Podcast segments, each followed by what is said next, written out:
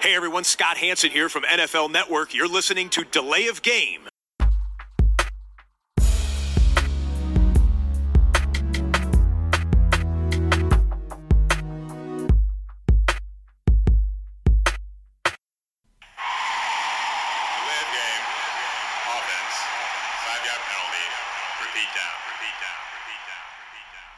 Hallo, liebe Football-Freunde. Herzlich willkommen zu Delay of Game, der Football-Podcast. Es ist Episode 269 am Mittwochabend. Wir sind einen Tag nach hinten gerutscht, mal wieder.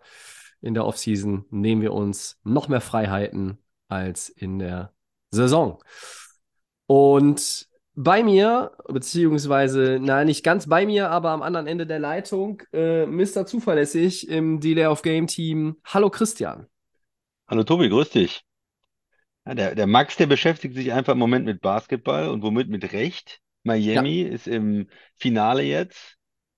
Ja, Ja, Jimmy, Das, das, Ist der das Mann freut in ihn der NBA? natürlich. Ja. komm, da muss er sich voll drauf konzentrieren. Ja, äh, ku- kurzer Exkurs, Christian. Äh, Glaubst du denn, dass die Heat äh, gegen den Joker und die Nuggets noch was äh, zu bestellen haben? Oder ist jetzt das Märchen, findet das jetzt ein, ein unschönes Ende?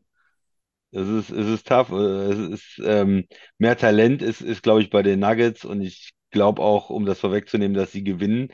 Aber es fällt einem mittlerweile schon schwer, gegen Miami zu setzen, ne? Gegen ein Team, was ähm, ja gegen alle äh, Eventualitäten und alle Statistiken eigentlich äh, sich da durchgesetzt hat.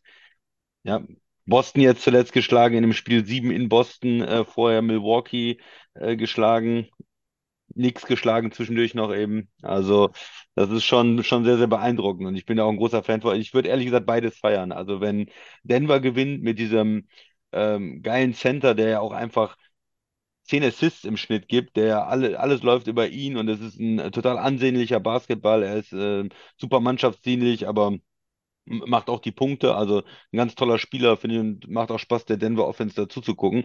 Und auf der anderen Seite Miami, absolute Underdog-Story, wenn die das äh, gewinnen äh, von, von unten, von der äh, von dem Play-In dann sozusagen, wäre auch richtig geil. Jimmy Butler würde ich es auch super gönnen, nachdem er schon mal im Finale war, letztes Jahr auch im Conference Finals war und ja, ich, ich habe einfach Freude. Ich habe jetzt für keins von beiden Teams ist jetzt, ist jetzt mein Team oder so in der NBA, aber ich habe einfach Freude, da mir Highlights anzugucken, Basketball anzugucken. Ähm, ja, finde ich gut. Ja, ich habe hab ja früher auch mir dann die äh, NBA Finals regelmäßig alles live reingezogen, mehr oder weniger. Ähm, davon bin ich ja nun auch seit einiger Zeit ein bisschen weg. Ähm, ich, ich nehme jetzt beide Teams auch nicht äh, unbedingt so richtig mit, aber äh, also grundsätzlich. Aber sie haben natürlich interessante, wenn auch sehr unterschiedliche Stories äh, hinter sich oder, oder schreiben noch dran. Und ähm, die Mehrheit der Leute, mit denen ich gesprochen habe, die sagen, ah, also ich glaube, jetzt ist halt schon auch das Ding zu Ende für Miami, sagen die, sagt die Mehrheit, zumindest äh, die mit mir gesprochen hat. Und ähm, da gibt es aber auch einige, die sagen, ah, Miami ist alles zuzutrauen. Und äh, ich bin irgendwie, ich tue mich sehr, sehr schwer mit einer Prognose. Ähm, ich glaube, äh, dass Miami alles zuzutrauen ist. Ähm, ich weiß nicht so recht, was sie mit Jokic machen wollen. Ne? Also äh, Bam Adebayo, wenn der äh, nach fünf Minuten im dritten Quarter ausgefault ist, weil er den sonst nicht anders verteidigen kann, dann ist Da danach ist keinen mehr. Da haben, freie, haben sie keinen mehr. Bahn. Ja, so. Ja. Und das ist dann schon ein Problem, ne? Den machen lassen äh, und den Rest irgendwie zustellen und verteidigen funktioniert mitunter auch nicht. Und deshalb kann ich jetzt auch irgendwie nicht richtig äh, mit Überzeugung auf, auf Miami tippen, aber äh, ich gebe jetzt hier nur eine vage Prognose ab und, und sage einfach mal, Denver ist der wahrscheinliche Tipp und ähm, Miami traue ich trotzdem alles zu. Auch diese Serie in sechs oder sieben zu gewinnen, aber äh, Geld drauf wetten würde ich nicht. Gut. Also zumindest nicht mehr als ein, weiß ich nicht, eine Kiste Bier oder Ah, doch. die Also üblichen doch. 10 Euro. Ja, was heißt Geld drauf wetten? Ne? Ist ja immer relativ. Was heißt, was heißt Geld drauf wetten? Also, ähm, wenn du jetzt sagst, Tobi, du, du musst 20 Euro oder, oder 50 Euro setzen, dann setze ich nicht auf Miami, glaube ich, mit 50 Euro. Das ist ja schon so viel. ja, Ja. würde ich eher schon Denver nehmen. Weiß ich. Ja, 20 Euro ist ja ein Kastenbier, ein gutes Bier. Ja. Egal. Äh, Bier, perfekte Überleitung, fällt mir gerade auf. Ähm, Christian, was trinkst du heute Abend? Ja, ich trinke mal was anderes. Äh, Desperados. Äh, Ui. hier mit Tequila flavored. Aha. Ja, Siehst du es überhaupt in der Kamera? Naja, so Ja, ich sehe es. mal. Es ist, es ist so. angedeutet. Ja. Ähm, ja, ich dachte, bei dem wunderbaren Wetter, was wir jetzt die letzten Tage hatten, hier bin auch, habe auch Palmen als Hintergrundbild für, für diese Zoom-Konferenz. Also von daher Ja. passt das, glaube ich, ganz gut. Das ist eine gute Idee. Hast, du- ha- es ist ein Bier mit Systemen und Überlegungen, merke ich schon. Und ich bin heute bei, äh, hab, hab hier auch auf dem Etikett was Zitroniges, also äh, spricht dann schon für Radler, ist Radler. Das Leikheim Radler, äh, naturtrüb, ähm, mag ich sehr gerne. Habe ich jetzt beim Getränkemarkt äh, relativ günstig geschossen, äh, das eine oder andere Mal. Ähm, ja, kann ich auch nur empfehlen. Äh, viele Leute stehen aktuell ja sehr auf Gösser-Radler und äh, ist auch ein gutes Radler. Aber das hier ist auch wirklich lecker. Ich sag mal Prost, Christian. Prost. Summer-Feeling. Genau, und es schmeckt halt auch so ein bisschen sommerlich und ähm, zum äh, gesundheitlich leicht angeschlagenen Host, mh, der äh, sich heute im Homeoffice durch den Arbeitstag äh, gepanscht hat, der trinkt jetzt auch ein eher leichtes und deshalb nur Radler. So. Jetzt haben wir ganz viel über die NBA geredet und ganz viel über Bier, vor allen Dingen viel über die NBA. Und auch heute äh, setzen wir unsere wundersame Reise durch die NFL Offseason fort mit den Delay of Game Charts. Kriege ich noch alles zusammen, was wir bisher hatten? Wir hatten Top 15 Quarterbacks, Top 10 Wide Receiver, Top 10 Running Backs und auch heute leider nicht die Top 10 Backup Quarterbacks, die ich äh, immer noch überlege, dem Christian ins Herz zu legen als Thema. Aber Mach ich auch. der Christian macht alles. Ja, äh, vielleicht noch die Top 10 Hausmeister der NFL-Facilities. Da kennen wir keinen mit Namen, aber auch da würden wir in die Recherche ganz tief einsteigen. Nee, wir haben heute die Top 10 Head Coaches aufgelegt und da bin ich äh, auch wieder sehr gespannt, wie das Ganze verläuft. Wir sind ja, ich möchte nicht sagen, uns ein bisschen zu äh, einig gewesen in den vergangenen Wochen. So Position nicht immer, aber wir hatten ja mal viele Kandidaten, die äh, sich in beiden Hitlisten sowohl beim Christian als auch bei mir wiedergefunden haben. Mal gucken, wie es mit den Coaches ist. Ähm, ich weiß nicht, wie es dir ging, Christian, aber ich hatte eigentlich acht Leute, die safe in die Top 10 mussten.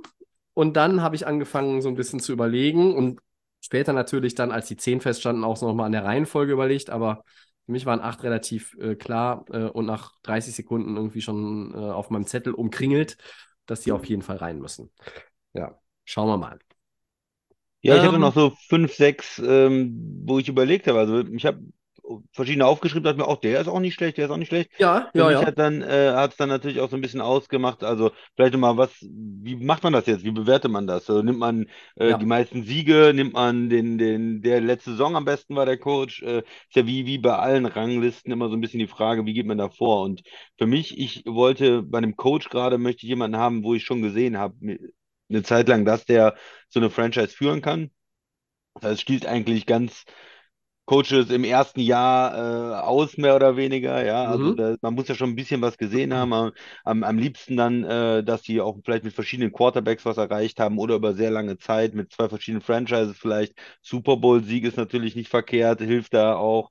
Und dann, ja, dieses Gefühl, dass man hat, äh, sind nicht alle Coaches in allem gleich gut. Manche sind natürlich besser bei der Entwicklung von Spielern oder bei, ne, äh, in den Bereichen oder wirklich in-game, wo man sagt, oh, die treffen immer die richtigen Entscheidungen. Manche haben die besseren, das bessere Offensive Scheme dann, also die, die besseren Spielzüge irgendwo. Mhm. Aber wenn man das so alles bewertet, dass man das Gefühl hat, das ist einer der Top-Coaches.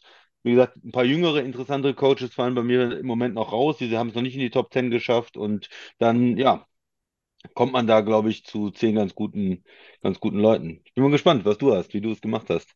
Grundsätzlich äh, stimme ich dir zu. Ähm, ich habe das auch wieder so aufgebaut in, im, im Kopf, dass, dass man sagt, okay, äh, man guckt auf die letzte Saison, man guckt, wie lange ist da schon jemand dabei, wie viel Konstanz ist da drin, wie viele Super Bowls, wie viele Siege insgesamt, äh, Erfolg mit mehreren Teams, ähm, was ist mit Kreativität, das sind alles so Attribute und Faktoren, die ich überlegt habe, die mir wichtig sind. Aber, und das schicke ich auch hier nochmal jetzt vielleicht, ja, ganz wichtig vorweg.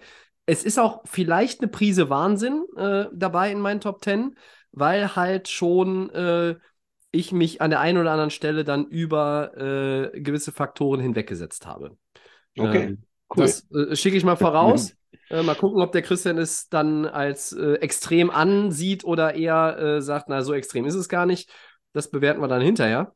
Äh, und steigen jetzt einfach mal ein, würde ich sagen. Mit Platz 10. Platz 10 Und- für mich. Achso, willst Ja. du anfangen? Soll ich ja, oder- oder ja, fang, fang ruhig an, ist okay. Ja, ist okay. Fang an. dann äh, fange ich an und Platz 10, äh, da geht es schon ein bisschen los mit dem Wahnsinn. Ähm, da habe ich nämlich einen Headcoach reingebracht, der äh, für mich ein äh, richtig guter Typ ist, ein, ein Motivator ist, äh, wo ich äh, bei ihm und der Franchise Upside sehe. Er ist gerade dabei, eine Franchise rumzudrehen, ähm, hat es schon in die richtige Richtung gebracht. Jetzt muss man eigentlich den nächsten Schritt gehen, der heißt Playoffs. Ich finde, er hat gute Ingame Decisions und sein Name ist Dan Campbell und er coacht die Detroit Lions. Ui, ui, ui, ui, ui. Äh, das ist, ich bin ja auf dem Lions Hype Train äh, in dieser Sommerpause, ja, ich möchte sagen, äh, als äh, Assistent des Lokführers mittlerweile engagiert und ich bin äh, heiß auf die Lions. Äh, sie sind ja so ein bisschen mein, sind ja nicht mal Geheimfavorit vielleicht. Ich glaube, dass einige Leute sie auch als NFC North Champion der kommenden Saison tippen. Ich würde es tun. Äh, oder werde es noch tun, glaube ich. Wenn da nichts mehr Gravierendes passiert in der Offseason. Ähm, Negatives. Ja, und Dan Campbell ist für mich einfach einer, ist so ein, so ein Up-and-Coming-Coach, der so, also er hat jetzt schon in zwei Jahren irgendwie gezeigt, dass er irgendwie so ein, er hat einfach diesen Culture Change reingebracht und den habe ich bei Detroit, ja, weiß ich nicht, 15 Jahre und Hast nicht fast, gespürt, fast, ne? fast genauso viele Headcoaches in 15 Jahren habe ich ihn nicht vernommen. Absolut nicht. Und äh, Campbell, äh, mir gefällt, wie er die Dinge anpackt. Ähm, mir gefällt, äh, wie er auch halt, wie gesagt, diese Ingame-Decisions, äh, Adjustments im Spiel ist schon, schon wirklich auch gut. Äh, Reputation gering bis gar nicht da. Äh, unerfahren auch immer noch, jung äh, äh, als Head Coach, noch nicht, nicht viel Experience da, aber ähm, ich finde, er ist auf einem guten Weg. Und er hat dann ein paar äh, Coaches, äh, ja, ausgestochen, einfach die, ja, dessen Teams hinter ihm waren, so, ja, also hinter, hinter, hinter den Lions waren, oder ähm, wo vielleicht so ein bisschen mir noch die Konstanz fehlt oder halt noch das eine oder andere Fragezeichen ist. Und das ist so ein, so ein kleiner, also ich glaube, für viele ist es ein kleiner Schocker, aber ich verkaufe das auch gerne so, Dan Campbell auf der 10.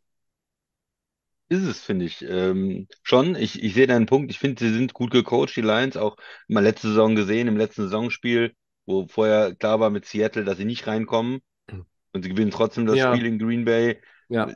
Die haben Biss, das hatten sie auch schon in der Saison, wo sie am Anfang die ganzen Spiele verloren haben. Davor in seiner ersten Saison haben sie Biss gezeigt und es waren immer schwer zu spielen. Man hat immer das Gefühl, oh, die Lions, die sind ja mental gut äh, drauf, die sind Mental gut gut, ja, gecoacht, die wollen, ne? Äh, Das schon, diese Kultur, ich sehe das alles. Ich, ich nehme es vorweg, bei mir ist er nicht in der Liste drin, ist jetzt keine große Überraschung, da, wenn deine Überraschung auf der 10 sozusagen bei mir nicht drin ist. Äh, warum, was mir noch fehlt, ist einfach Playoffs. So, Ja. ich muss wenigstens einen Top-10-Coach Mhm. in der Liga für mich, der muss wenigstens in den Playoffs auch das nochmal gezeigt haben. Weil es ist immer nochmal anders, nochmal schwieriger, dann da äh, gegen andere gute Coaches sich zu beweisen, äh, seine Mannschaft da fit zu haben. Wenn er jetzt schon ein, zwei Playoff-Siege nochmal hätte, dann könnte ich es vielleicht irgendwo bei mir auch ähm, ja, das, das Ganze irgendwo aufschreiben, aber da waren für mich zu viele andere, die schon ein bisschen mehr geleistet haben einfach. Also ähm, vielleicht in ein, zwei Jahren, ja, äh, die Ansätze in den ersten zwei Jahren sehr, sehr gut, aber für mich zu wenig, ähm, zu wenig Reputation, zu wenig Playoffs. Äh, von daher habe ich ihn nicht drin. Das habe ich mir gedacht, dass auch das deine Argumente sind, verstehe ich auch. Ähm, ja. Ähm, ich, was mich, was mich sehr beeindruckt hat bei Campbell bisher, ist dieses, ähm, wohin er die Lions gebracht hat, die ja auch vom Talent her ähm, gegen viele andere NFC-Teams in den letzten beiden Jahren ja äh, abgestunken haben. Die konnten da eigentlich nicht mithalten und haben dann, waren irgendwie immer, immer nah dran. Wir hatten in dieser ähm, Saison ähm, zwei, ähm, 21 hatten wir ja ganz viele Spiele, ähm, die sie hätten gewinnen können, aber halt nicht gewonnen haben. Da fehlte halt so ein bisschen vielleicht auch noch die Abgezocktheit. 2022 war das schon besser. Sie hatten äh, einen schlechten Start, haben dann aber so einen Turnaround hingelegt. Und wer, ähm, ihr erinnert euch vielleicht auch noch, äh, wenn ihr uns schon ein paar Monate zuhört oder noch länger, dass wir auch darüber geredet haben. Ah, Die Lions sind irgendwie so unser Dark Horse und dann irgendwie nicht mehr so dark in Richtung Playoffs, dass sie noch diesen Run da hingelegt haben. Äh, und sie hätten es ja dann vielleicht auch noch irgendwie hinbekommen. Äh, die Rams haben es ihnen quasi versaut, weil die halt gegen äh, Seattle auch äh, verkackt haben. Und ähm, sonst hätten sie ja mit dem Sieg äh, gegen Green Bay, das wäre ja dann das Endspiel tatsächlich gewesen zwischen den beiden. Ne? Ja. Aber jetzt genug zu Dan Campbell oder über Dan Campbell geredet. Christian, deine 10. Ja, meine 10 ist äh, Mike Rabel, der Coach der Titans. Tobi, ich Ja. glaube, wer den Podcast hört, weiß, dass äh, ich von ihm in den letzten Jahren begeistert bin. Warum?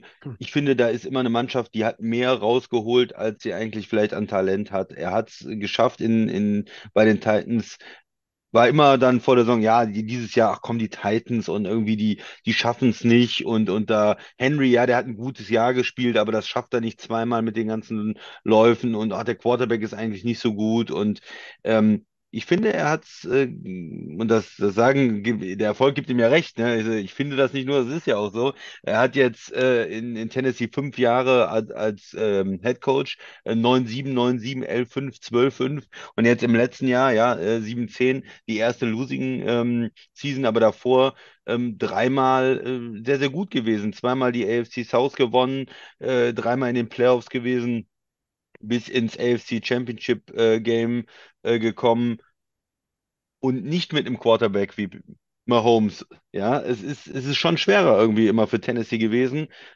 Und sie haben aus den Möglichkeiten, aus dem Team, was sie hatten, finde ich, sehr viel gemacht. Ja. Ist jetzt ein Umbruch. Äh, natürlich, man wird sehen, wie er das moderiert. Kann er den ne, Quarterback, äh, wie, wie moderiert er das? Und ne, es, es geht weiter, es wird weiter schwierig, aber die letzten fünf Jahre, er hat mich total er, äh, überzeugt, wie er das Team ähm, motiviert hat, was das für ein Team ist, auch ein äh, schwierig zu spielendes Team, äh, ein physisches Team, äh, natürlich auch Mhm. mit, mit diesem, mit diesem Running Back und Playoffs, in den Playoffs gewonnen, äh, als Underdog gewonnen. Ja, viel, viel richtig gemacht, finde ich. Äh, er ist für mich einer der besten Coaches in den letzten Jahren. Rabel. Kann man nicht viel gegen sagen. Ähm, Mike Rabel, ähm, ja, ich glaube auch ein bisschen underrated, ne? Vielleicht, weil Tennessee auch nie so, so sexy war als, als Mannschaft oder so. Aber äh, wenn man sich das insgesamt anguckt, hat er, wie gesagt, bis auf diese letzte Saison, wo ja auch extrem äh, dann, dann Verletzungen drin waren, ne, auch, auch richtig gut, richtig gut das Ganze ähm, moderiert und gewonnen einfach auch. Ja.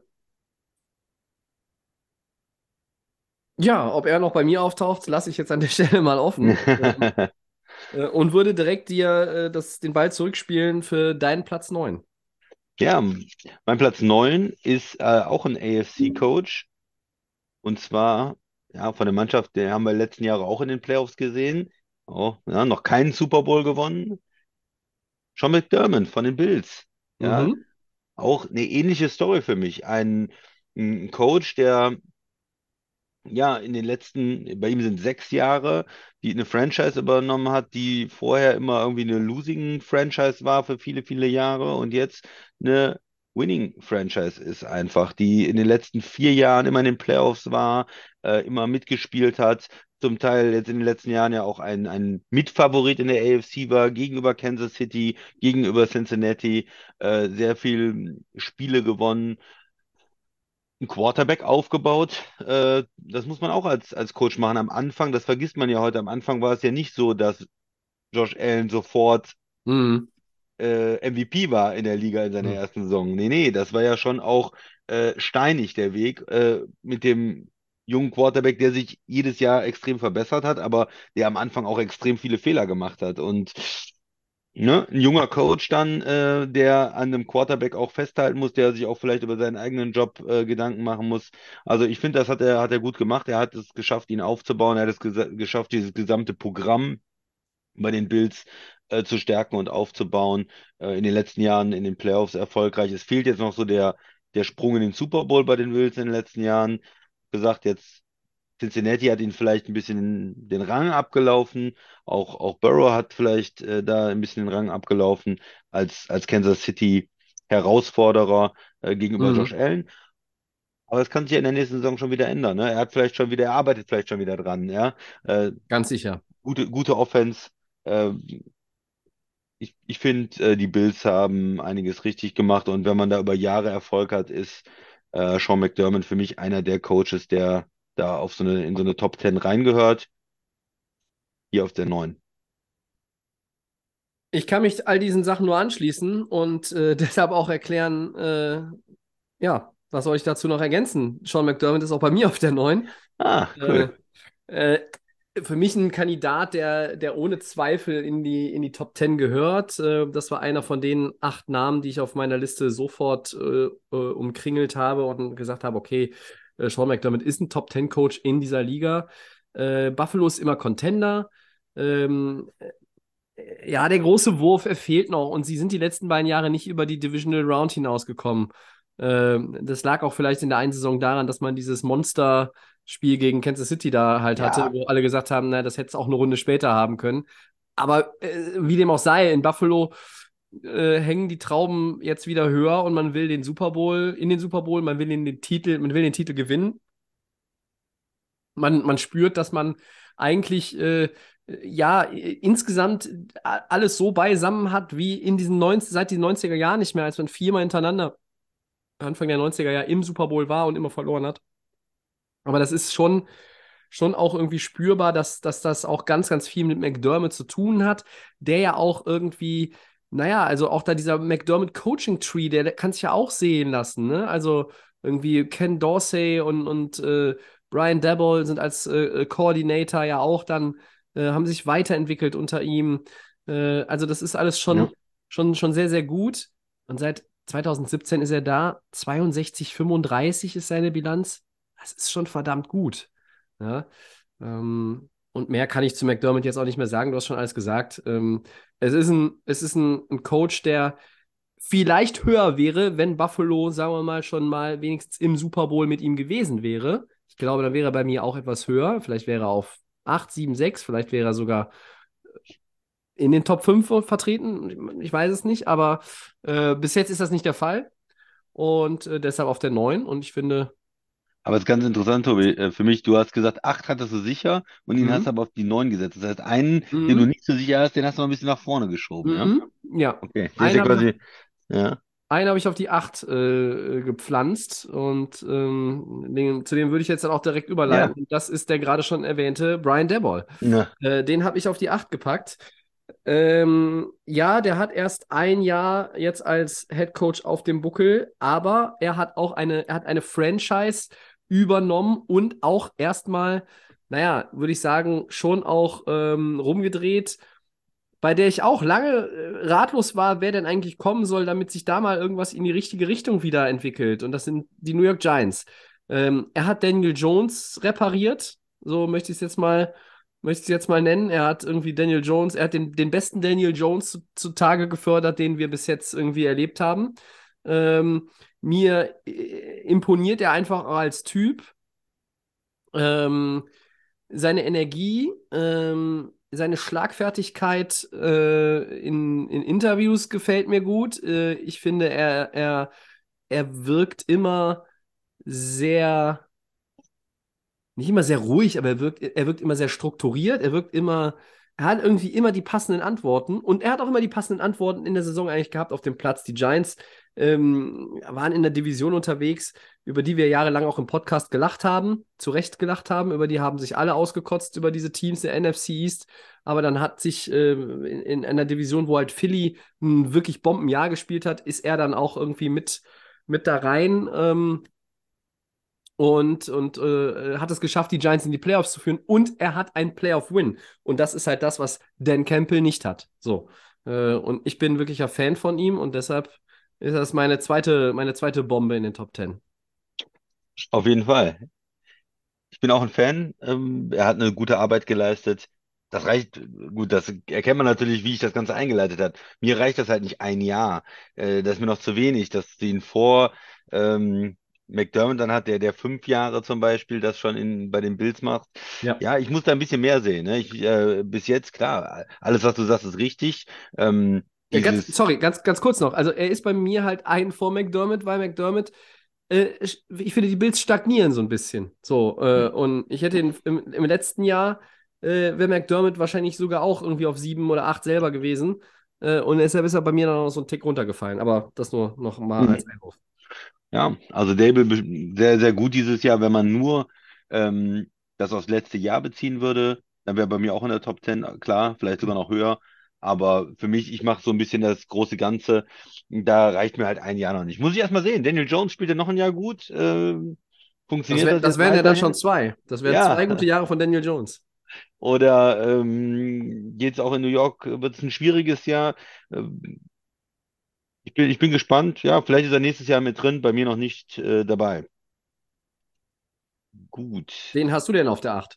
Auf der 8 Kyle Shanahan von den 49ers.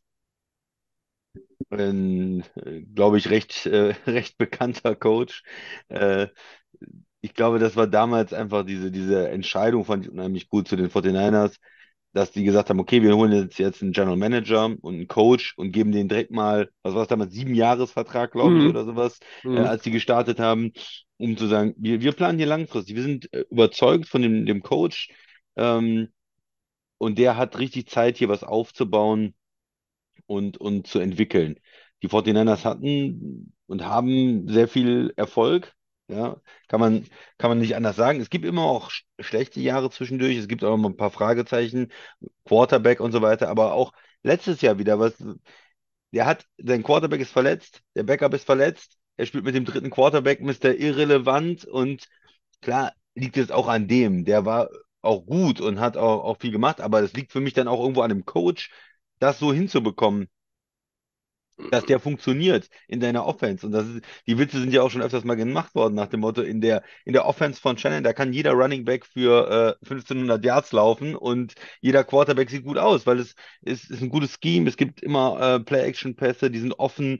Äh, du hast Ja. diese richtig guten Skill-Position-Player auch und ja, er macht das Ganze möglich und er hat es möglich gemacht und äh, durch seine, durch, durch seine Struktur, die er da reingebracht hat bei den 49ers, die haben ein klares Konzept, die wissen, wer sie sind, die haben eine starke Defense und haben dann dieses, in der Offense dieses Konzept, ne, diese, dieses Zone-Blocking und dann Play-Action-Konzept von Shanahan und das funktioniert sehr, sehr gut und Macht er alles richtig? Was ist mit den Quarterbacks? Deswegen noch so ein bisschen Fragezeichen. Es gab ja auch mal, als es schlecht gelaufen ist bei den 49ers, so ein bisschen, ist er overrated? Wie viel hat er eigentlich gewonnen in den letzten Jahren? Wo sind eigentlich, ne? So, aber ich finde nochmal letztes Jahr, das mit dem dritten Quarterback, wo andere äh, die Saison komplett äh, Skelette runterspielen können, das war wieder ein guter Job von ihm und hat gezeigt, dass er weiter, weiterhin in den Top 10 ist. Was soll ich da wieder ergänzen, außer dass er bei mir auf der 7 ist? Äh, ja, Shanahan gehört auch, ist auch ein Kandidat, gar keine Frage, gehört in die Top 10. Äh, wenn es darum geht, äh, wer ist der beste Playcaller der National Football League, ja, dann ist er in allen Top 10 auf der 1. Ich glaube, er ist der beste Playcaller. Das muss man, muss man einfach auch, das muss man auch als, als äh, Rams-Fan, der die 49ers nun wirklich ums Verrecken nicht ausstehen kann, äh, und weil sie uns auch so oft gerade in der Regular Season geschlagen haben, ähm, sie mir ziemlich auf den Sack gehen und auch Shanahan mir auf den Sack geht, äh, weil er auch ein guter Coach ist, deshalb ist es auch ein gutes Team. Er gehört da rein, äh, er ist ein super Playcaller, er ist ein Offensive äh, Mastermind, finde ich auch. Er ist kreativ, es fehlt ihm der Titel. Es fehlt ihm der Titel. Äh, als Coordinator dieses ähm, Atlanta Falcons Trauma gegen äh, Brady und Co. Ja. mit dem 28-3. Äh, das ist auch ein Makel, den er nie abschütteln konnte, so ganz. Das ist irgendwo immer, das wird immer wieder auch rausgekramt, wenn es mal bei den 49ers irgendwie ein bisschen wackelig ist über äh, zwei, drei Wochen ähm, oder man mal wieder ein wichtiges Playoff-Spiel in den Sand gesetzt hat. Ähm, fehlt, fehlt so ein bisschen ihm das, was, was Kyle Shanahan ist vielleicht so ein bisschen das Borussia Dortmund der, der NFL, äh, unter den NFL-Headcoaches, ne? Sieht alles gut aus, läuft auch alles prima, nur am Ende fehlt so ein bisschen der Killerinstinkt, um das Ding dann auch wirklich über die Linie zu drücken, ja? Und, und am Ende dann auch den Titel in der, in der Hand zu halten. Ist jetzt ein aktuelles äh, Beispiel, was mir natürlich in den Sinn kommt vom vergangenen Wochenende. Äh, schöne Grüße Ah, an Tobi, Schön, Entschuldigung. ja. Nee, bitte, mach noch deine Nee, Grüße. gr- nee, nee, können, können wir später noch ausrichten. Bevor Ja, ich wollte dann nur ein bisschen, bisschen reingerätschen, weil äh, Ja. gegen wen haben sie da verloren? 2019 äh, gegen Kansas City im Super Bowl. Ja. Knappes, Ja. enges Spiel, hätte in beide Richtungen laufen können. Du verlierst gegen Mahomes und, Ja, aber du warst auch zehn Punkte, du warst aber auch zehn Punkte vorne in dem Spiel im vierten Ja. Ja, dann in 21 äh, haben sie gegen die Rams im NFC Championship äh, Game äh, verloren. Das war auch äh, ein knappes Spiel, wenn ich mich richtig en entsinne. Mhm. Und letztes Jahr waren sie wieder im NFC Championship Game, haben gegen die Eagles verloren. Ja. Äh, Ohne da mit dem dritten Quarterback, der dann verletzt war, ohne Quarterback am Ende. Ja. Da ging nichts mehr. Also es ist schon ein Coach, der, wenn man jetzt auf die letzten vier Jahre äh, guckt, dreimal sein Team mindestens im Championship Game hatte. Ja, er hat noch keinen Super Bowl gewonnen. Hatte ich das Gefühl in den Spielen, das lag vor allen Dingen am Playcalling oder am Coach? Nee, ehrlich gesagt nicht so richtig. Also ich glaube auch, dass er in den Playoffs ein guter Coach ist. Aber gut, ich meine, man kann die, solange er es noch nicht gewonnen hat, kann man immer die Meinung, äh, ne, kann man da so ein bisschen reinpieken und sagen, ja, er hat noch nicht gewonnen. Ne? Das, das letzte, das Championship-Game gegen die Eagles ähm, geschenkt, diskutiere ich gar nicht gegen, äh, gegen an, aber ähm, ich war in Miami, ich habe das Spiel gesehen und ich habe mich dann auch gefragt, ähm, warum man das nicht irgendwie äh, zumacht gegen die Chiefs. Also, das war, das war schon, das war schon auch Okay. dann vielleicht ein bisschen eher, äh, fand ich ähm, und finde das immer noch, stehe ich auch immer noch so zu. Ja, Äh, aber er Rams war ein, 2017, ne? Also es war jetzt auch nicht, äh, ne? ja.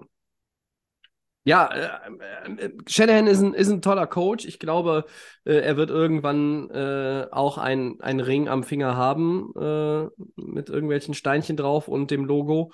Aber ja, manchmal verhindern es tatsächlich dann auch irgendwie andere Umstände, wie du gesagt hast.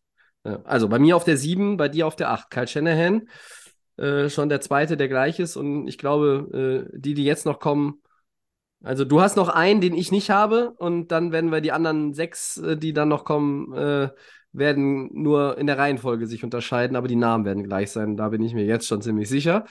Und äh, zurück zu dir, Christian. Platz 7. Ach so, meine Grüße, Entschuldigung. Äh, der Vergleich äh, zu Dortmund, der kam mir jetzt gerade in den Sinn, wie gesagt, aus aktuellem Anlass und äh, schöne Grüße an den Kollegen äh, Dave, ähm, der jetzt auch fleißiger Hörer geworden ist. Äh, so, jetzt Christian und Platz 7. Dein Head Coach, Sean McVay von den Rams. Oh, den habe ich ja gar nicht drin. Nein, war nur Spaß. Ja, den muss man auch drin haben. Eine Zeit lang äh, war er super gehypt. Da hat ja jeder, der äh, ihn irgendwie kannte, auch einen Headcoach äh, in äh, Position bekommen sozusagen oder ist irgendwo eingeladen worden. Auch möchte er nicht bei uns irgendwie Offensive Coordinator werden, äh, wenn er ihn immer gekannt ist. Aber nein, es ist die, es ist ja die ähm, Grundideen äh, in seinem in seinem Stil sind natürlich auch ähm, von von Shanahan beeinflusst. Er hat das gut gemacht bei den Rams äh, in den letzten Jahren. Er hat da äh, die, die Rams nach, nach vorne gebracht. Die haben ein anderes Konzept, ne? Ähm, von der, von der, von, vom Management her, von der Struktur her, dieses Fuck them Picks, ne? Wir gehen für Veteranen, haben ein Star-Team irgendwo auch aufgebaut, auch mit dem Stafford-Trade. Aber das musst du als Coach ja auch moderieren. Du musst ja auch einen erfahrenen Quarterback da reinkommen. Du musst auch einen Ramsey und, und, und diese ganzen Charaktere da äh, in die Reihe bekommen in Los Angeles. Und das ähm, hat er ge äh, gemacht, das hat funktioniert. Ähm, die Rams haben es geschafft. Sie sind in, die waren einmal im Super Bowl und haben verloren, dann sind sie in den Super Bowl nochmal gekommen und haben ihn gewonnen. Das heißt, in den letzten Jahren sehr viel Erfolg bei den Rams. Ähm, ja, er hat das mit verschiedenen Quarterbacks gezeigt. Erst mit Goff, dann nochmal eine Nummer besser mit Stafford. Offense, äh, die ja toll, toll gespielt hat, zum Teil spektakulär gespielt hat mit, mit Cooper Cup, aus ähm, auch dem einen oder anderen Spieler noch mehr rausgeholt. Also ja, das ist für mich so sein Resümee. Und warum habe ich ihn? Da hatte ich vorher überlegt, Shanahan und, und er, dann gibt halt der Ring halt den Ausschlag auch. Ne? Er hat Hm. er hat's gewonnen, er hat es geschafft am Ende. Mhm. Vorher, sonst habe ich die irgendwo auch ähm, vielleicht auf einem Level. Ja. Was Ähm, möchtest du zu deinem Coach sagen, Tobi? Was fällt dir ich ein? ich äh, sag was zu McVay, wenn er bei mir kommt. Äh, Also, und, und spare mir das quasi noch, mein, meine äh, Two Cents hier noch, noch auf, äh, wenn das okay ist. ja klar. Und lege, äh, Shannon ist ja bei mir auf der 7, bei dir ist es McVay und ähm, meine Nummer 6 äh, coacht die Baltimore Ravens und heißt John Harbaugh. Ähm, einmal den Super Bowl gewonnen, immer konstant mit Baltimore eigentlich. Du weißt jedes Jahr, das ist ein Team, was du für die Playoffs mal mindestens auf dem Zettel haben musst und dann muss man schauen, ob darüber hinaus einfach mehr möglich ist. Er ist immer unaufgeregt, äh, er ist immer ähm, äh, unaufgeregt, also im, er ist sehr, er ist sehr beständig, ja, als, als Head Coach. Äh, das macht doch die Franchise beständig, das äh, geht da Hand in Hand. Ähm, er hat in 15 Saisons zehnmal die Playoffs erreicht. Äh, und ich glaube, das zeigt dann auch die Beständigkeit äh, dieses Teams. Und er ist ein, ein Head Coach, dem ich, ähm, ja, da könnte ich auch stundenlang zuhören, wenn der über Football redet. Ähm, ein, einer, der, der es geschafft hat, ähm, ja, mit äh, ja auch durchwachsenen Quarterback-Situationen äh, Erfolg zu haben. Äh, und äh, jetzt mit Lama Jackson äh, auch ein, ja, äh, ein Quarterback geformt hat, der dann MVP wurde, wo jetzt nicht unbedingt jeder mit gerechnet hatte, ähm, der auch, äh, finde ich, dieses ganze Moderieren der Lama Jackson Offseason-Saga sehr gut gemacht Welt, hat. Weltklasse gemacht, oder? Das Ding Weltklasse gemacht, so. ja. Und, äh, Ja, Weltklasse hat ne? Der spielt bei uns, er hat, er hat das total rübergebracht, ja. kein Zweifel, er hat es ähm, der Presse, wie als wenn das natürlich Fakt wäre, schon rübergebracht und so. Sorry, Tobi, wenn ich da reingehe. Ich fand es nee, richtig stark. Gut. Alles gut. Ich wollte nur gerade sagen, wenn äh, der Christian hier das äh, äh, Prädikat Weltklasse äh, verteilt, dann äh, spitzt mal schnell eure Ohren und spult nochmal die 30 Sekunden zurück und hört sie euch nochmal an. Äh, das ist ja fast so wie mit dem Attribut Franchise Quarterback. Franchise -Quarterback. Das, ja. ne, wie der Fabian neulich mal sagte. jahrelang wird das hier fast gar nicht verteilt, nur gegen Handgeld und dann kriegt Trevor Lawrence eins, ja. Okay. Äh, kleiner Exkurs nochmal drei Wochen zurück. Ja, äh, Harbour, ja, äh, für mich ein, ein Coach, der ähm, einer über Jahre einer der besten einfach ist und äh, deshalb auch in so einer Top 10 ähm, ja irgendwo in, in, diesen Sphären von Top 5 ist. Bei mir hat das nicht ganz in die Top 5 geschafft. Ähm, auf Platz 6. Genau. Ja, ich sag gleich was zu ihm. Äh, ich Nimm erstmal meine sechs vielleicht, Tobi. Ja. Da denke ich mir, vielleicht hast du den nicht auf dem Zettel. Vielleicht hast du ihn vergessen. Sean Payton, der ist wieder da in der NFL. Das ist doch ein, ist doch ein absolut guter Coach. Klar, jetzt in Denver, für die Denver-Zeit ist er ein neuer Coach in Denver, aber. Jetzt wird's, jetzt wird's interessant. Darauf habe ich mich schon den ganzen Tag gefreut, Christian. Ich war mir fast sicher, dass du ihn drin hast. Ja. Und ich habe ihn nicht drin. Und Aha. ich erzähle dir gleich warum, aber ah. ich wollte, jetzt habe ich dich äh, gerade äh, hier unterbrochen. Aber es ist schön, wir, wir endlich ja. grätschen wir uns mal wieder so häufig rein wie sonst früher, als wir noch regelmäßig äh, in Persona vor Corona aufgenommen haben und es äh, äh, alles immer noch mit den Dienstagabenden etwas äh, leichter war. Aber ähm, wir wollen jetzt hier nicht vom Thema ablenken. Also, ja, zurück, zurück zu Sean Payton. Warum bei dir drin? Warum auf der 6? Naja, nicht natürlich jetzt äh, für Denver, da, da sehen wir ihn jetzt erst wieder, aber für seine Zeit bei den Saints natürlich. Da war er ja ähm, ein, ein Garant äh, für diese, für diese Ära auch mit, mit Breeze zusammen. Ja? Äh, ja. Es war jahrelang äh, guter Football, guter Offense. Äh, du kannst natürlich dann nie den Quarterback und den Coach unbedingt äh, voneinander trennen, aber die waren zusammen extrem erfolgreich, äh, haben Rekorde aufgestellt, hatten aber gleichzeitig auch äh, äh, den äh, Erfolg ja in den Playoffs. Er hat einen Super Bowl gewonnen. Ne? Ähm, nicht so erfolgreich wie New England vielleicht oder so, ja, aber es war schon eine extrem erfolgreiche, eine extrem positive Zeit für die, für die Saints, für die Saints-Fans. Wenn du jedes Jahr weißt, mein Quarterback, na, viereinhalbtausend Yards oder was wird es dieses Jahr in der Offense äh, mit, mit Sean Payton und äh, ja, wie gesagt, der Quarterback, aber auch Breeze als Quarterback, der ja auch äh, von der Statur her kleiner ist, so erfolgreich zu machen, die richtigen, das richtige Scheme zu finden, die richtigen Mitspieler, die O-Line, äh, ne, äh, was für, was für ähm, Spielzüge gehen, was für Würfe gehen, wo fühlt er sich wohl, was ist nicht so gut. Die Saints Offense war in ihrer Hochzeit wirklich aus einem Guss. Immer wieder tolle Receiver da auch reingebracht. Das, das war schon sehr gut. Vielleicht vergisst man das. Ähm, aber Du warst eigentlich auch mal ein großer äh, Sean Payton-Fan und ein großer Fan äh, der Saints-Offense. Das äh, bin ich Jahre, noch. Ja, das bin Jahre. ich noch. Das bin ich noch. Ähm, ja, Warum geil. hast du ihn nicht drin, Tobi? Ich, ich finde es geil, dass du, ihn, dass du ihn drin hast, ähm, weil ich jetzt endlich mal mit einem Argument kommen kann, äh, wovon, wovon ich eigentlich überzeugt bin, dass es ein gutes Argument mal ist, ausnahmsweise von meiner Seite. Nämlich, okay. wir reden zum Beispiel über Deshaun Watson und sagen, na, der hat ja ein Jahr nicht gespielt. Also ist der auch und dann war er schlecht. Dann, ne? Wir haben ihn letztes Jahr nicht drin gehabt, weil er ein ganzes Jahr nicht gespielt hat. So, und jetzt hat er fünf Spiele gemacht, den Rest war er suspendiert. Da haben wir ihn auch wieder nicht drin gehabt. Und da habe ich mir auch überlegt, naja, aber Sean Payton ist halt jetzt ein Jahr raus gewesen. Ich habe den jetzt ein Jahr nicht, nicht coachen sehen, der geht jetzt zu einem neuen Team. Wie soll ich den jetzt bewerten? Ich habe Hm. ihn erst, wollte ihn erst reinnehmen, tatsächlich auch, eben weil ich ein großer Fan von ihm bin. Eben aus genau diesen Gründen, die du gerade aufgeführt hast. Tolle Arbeit in New Orleans. Über Jahre war das eigentlich äh, die am schönsten äh, anzusehende Offense der National Football League äh, äh, im, immer, immer wieder. Und ja, jetzt kommt er zu einem neuen, neuen Team. Ich äh, drücke ihm die Daumen. Ich glaube, dass ich bin ja nach wie vor der Meinung, er wird äh, Russell Wilsons Karriere nochmal äh, noch neuen Schwung verleihen. Ähm, ich glaube, dass da zwei Alpha-Männchen aufeinandertreffen in Denver, äh, die aber irgendwie sich auch für den Erfolg zusammenraufen werden. Ähm, das ist aber dann jetzt der Blick auf die neue Saison. Ich habe ihn jetzt halt nicht drin, eben weil er das Jahr raus war. Bei mir ist er First Man Out auf der Liste. Wenn wir heute Top 15 gemacht hätten, hätte ich ihn auf Position 11 euch allen verkauft, hätte ich gesagt, Sean Payton ist bei mir auf, die, auf der 11 knapp nicht Top 10, eben weil er ein Jahr raus war. Ähm, ich liebe Sean Payton und ich liebe seine, äh, seinen Offense, Offense Mind, aber äh, ich habe ihn diesmal tatsächlich draußen gelassen.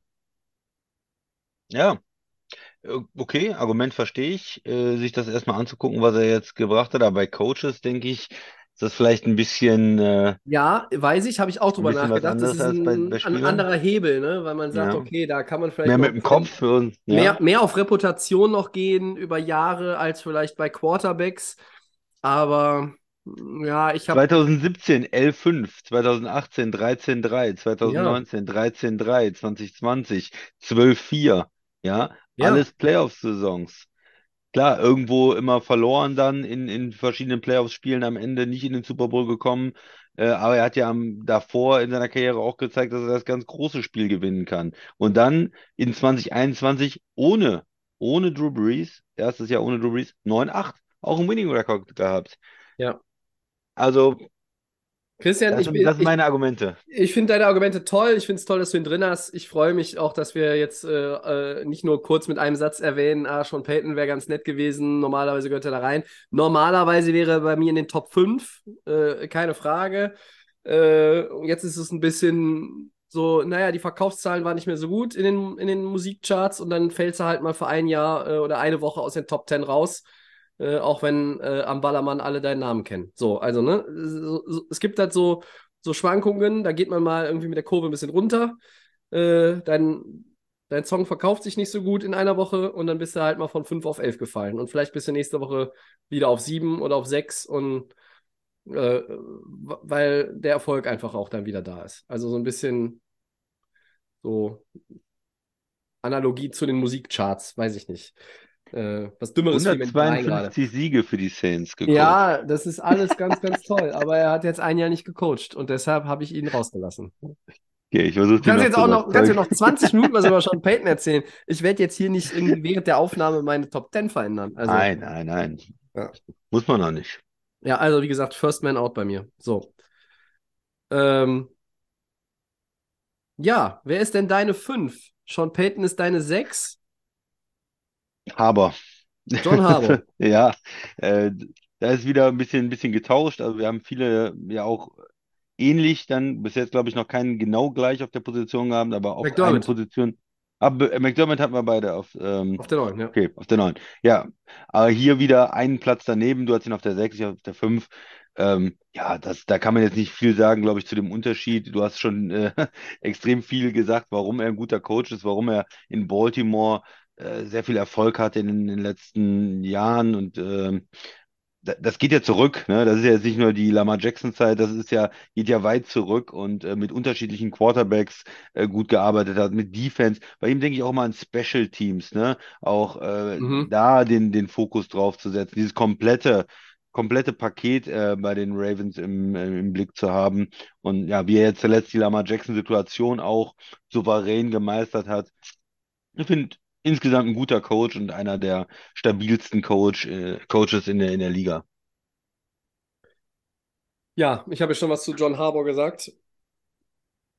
Und äh, meine 5 ist äh, deine 7. Es ist Sean McVay. Ja. Ähm, bei mir auf der 5. Und damit ist klar, die vier, die jetzt noch kommen, sind bei uns gleich. Geht nur um die Reihenfolge. Äh, da bin ich mir ziemlich sicher, äh, dass wir da dieselben selben Namen gleich hören werden. Ja, du sagst das jetzt so und hinterher kommt eine große Überraschung. Das ist Na, ich, ich, glaub, ich, ich glaube, das ich glaube, ich glaube, dein, das ist bei dir dann doch etwas, äh, Äh, ja, ich sag's einfach, es ist jetzt doch etwas vorhersehbar alles bei Ja? dir in, in, diesen, in diesen Top 10. Äh, McVay, ich hatte noch nichts zu ihm gesagt. Ja, ähm, Super Bowl gewonnen, hast du schon angesprochen. Viermal Playoffs in sieben Saisons.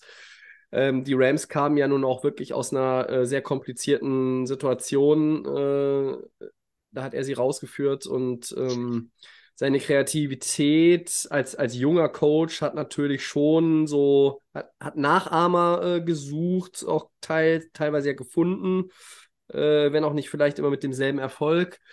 Ähm, seine Art, ein Team zu coachen und auch sich vor das Team zu stellen, Spieler zu schützen, schwierige Dinge zu moderieren, hat mir sehr lange sehr, sehr gut gefallen.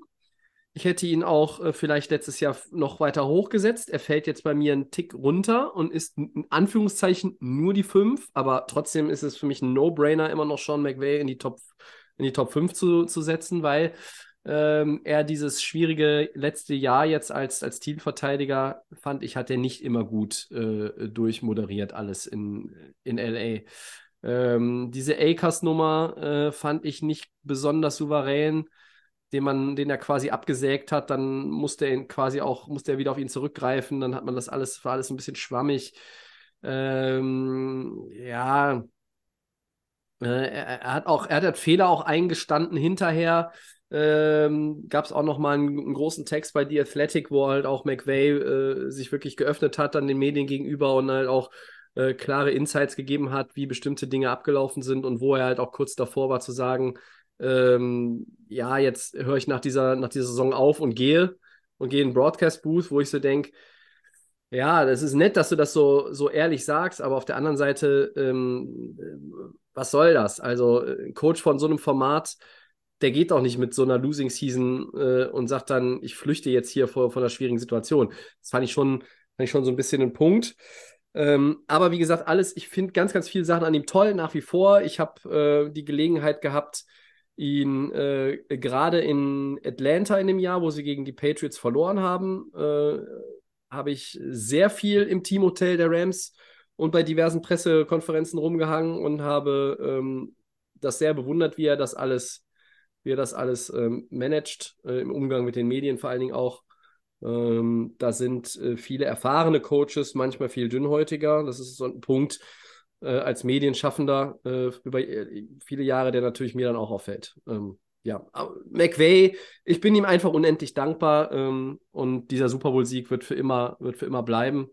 Ähm, ob er mit den Rams nochmal einen Super Bowl gewinnt, weiß ich nicht. Ist schwierig in der NFL. Ne? Äh, die Coaches, die jetzt kommen oder noch kommen, da gibt es den einen oder anderen, der schon mehr als einen Ring äh, eingesammelt hat. Ja. So, das war McVay auf der 5 bei mir. Das war deine 7. Deine 5 war Harbour, der war meine 6. Und jetzt kommen die Top 4. Und ich bin mir zu 85% sicher, dass wir auf 4 denselben Kollegen stehen haben. Ja. Soll ich die 4 noch machen und sollen wir dann vielleicht, bevor wir in die Top 3 gehen, noch ein paar Coaches nennen, die man so im Bereich äh, 10 bis 15 hatte oder die vielleicht knapp nicht Ja, reingekommen sind. Vielleicht Das ist doch eine Top gute 3. Idee, auf jeden Fall. Ja, pass auf, dann mache ich noch meine 4. Und meine 4 ist relativ alt. Ist vielleicht ein kleiner Tipp, Tobi. Ja, ich habe es er, aufgeschrieben. Ja. er co coacht die Seahawks. Pete Carroll. Ja, ich, ich mach's kurz, er ist auch meine 4. Ja, Ja. Ja, sag, sag ruhig was zu, äh, zu PT. zu Pete. Ja, ähm, ich, ich finde, was, was mich am meisten beeindruckt hat, war eigentlich in den letzten Jahren jetzt, wo es nicht mehr so gut läuft Ja, und wo man eigentlich das Gefühl hat, absolut. wo wir immer so, ja, Rebuilding Season in, in Seattle, nee, äh, Legion of Boom, sind alle weg, äh, äh, Thomas ist weg, äh, da, da ist, ist nichts mehr los, die müssten eigentlich schlecht sein, die müssten eigentlich schlecht sein. Und, und Arizona müsste eigentlich gut sein oder so, aber am Ende war Seattle gut und Arizona schlecht. Ja, also sie haben, ähm, ja, in den letzten, gerade in den letzten drei Jahren, finde ich, überdurchschnittlich viel gemacht aus schlechten Situationen. Er hat jetzt nochmal gezeigt, okay, äh, auch wir geben den Quarterback ab, unseren Star, Russell Wilson. Und was ist? Sie waren besser als das Jahr davor. Sie waren 9-8. Sie haben mit, mit Geno Smith hat er dann gewonnen. Und das sind immer so Sachen, wo man sich dann irgendwann fragt, Woran liegt das eigentlich? Woran liegt das eigentlich, dass eine Defense dann trotzdem gut spielt, obwohl man die, die Spieler in der Secondary überhaupt nicht kennt? Warum liegt das, dass so ein, so ein Fünftrunden-Corner auf einmal funktioniert und der Woolen. ja. ja, äh, wirkt wie ein, wie ein Top-10-Pick? Äh, Ja. ja, so, und, und dann kommt man ja irgendwann, es liegt an der Struktur, es liegt ne, bei, bei den Seahawks auch am Coach dann. Ja, Ja. so, die haben wieder auch gut gedraftet, die haben auch einen Ja. guten General Manager, die haben auch geile Fans, aber sie haben halt auch einen geilen Coach. Ein- Einen Coach, der auch mit, mit, mit Spielern umgehen kann, ne?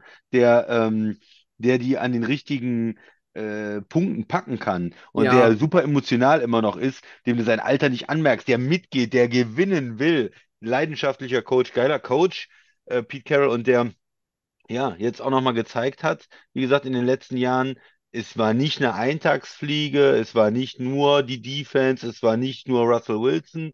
Nein, es ist dieses ganze Programm in Seattle, was erfolgreich ist, mit dem musst du immer rechnen. Die waren jetzt letztes Jahr wieder erfolgreich, waren viel in den Playoffs in den letzten Jahren ähm, oder in den letzten zehn Jahren, sagen wir mal, wenn man jetzt die, die, die, das, das weiter aufspannt und äh, haben ja auch in Playoff-Spiele gewonnen äh, gegen Green Bay, kann ich mich an, an das eine oder andere erinnern. Also äh, ja klar, er hat auch Spiele verloren. Es ist jetzt nicht alles, äh, dass, er, dass er fünf Super Bowl-Siege hat, aber er hat sich in den letzten Jahren, finde ich, in Seattle da weiter einen Namen gemacht als einer der besten Coaches der Liga.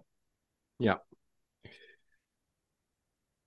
Ich habe ihn auch auf der 4, habe ich ja schon gesagt. Und ähm, einmal hat er den Super Bowl gewonnen, würde ich jetzt nochmal auch hervorheben Ja, wollen. ach so, ja. Er, dachte, holt, das er holt viel aus den Teams heraus, das hast du schon gesagt. Dieser Rebuild, der irgendwie ja gefühlt gar keiner war, ähm, da trifft der Be Begriff Remodeling vielleicht sogar äh, viel besser als äh, bei den Herrschaften äh, rund um die Rams, die den ja jetzt letztes Jahr versucht haben zu etablieren, wo ich äh, irgendwie die Kotztüte jetzt mal rausholen musste. Und du hast gesagt, 71 Jahre alt. Der Mann ist wie ein Flummi an der Seitenlinie. Ähm, ich glaube, äh, das ist der, es ist ein Glücksfall, dass er immer noch äh, Bock hat. Ähm, und er ist eines der wenigen Beispiele. Ich meine, er hat in den, in den 80ern und in den 90ern in verschiedenen Positionen in der NFL gearbeitet. Er war in Buffalo DB-Coach. Er war DB-Coach bei den Vikings.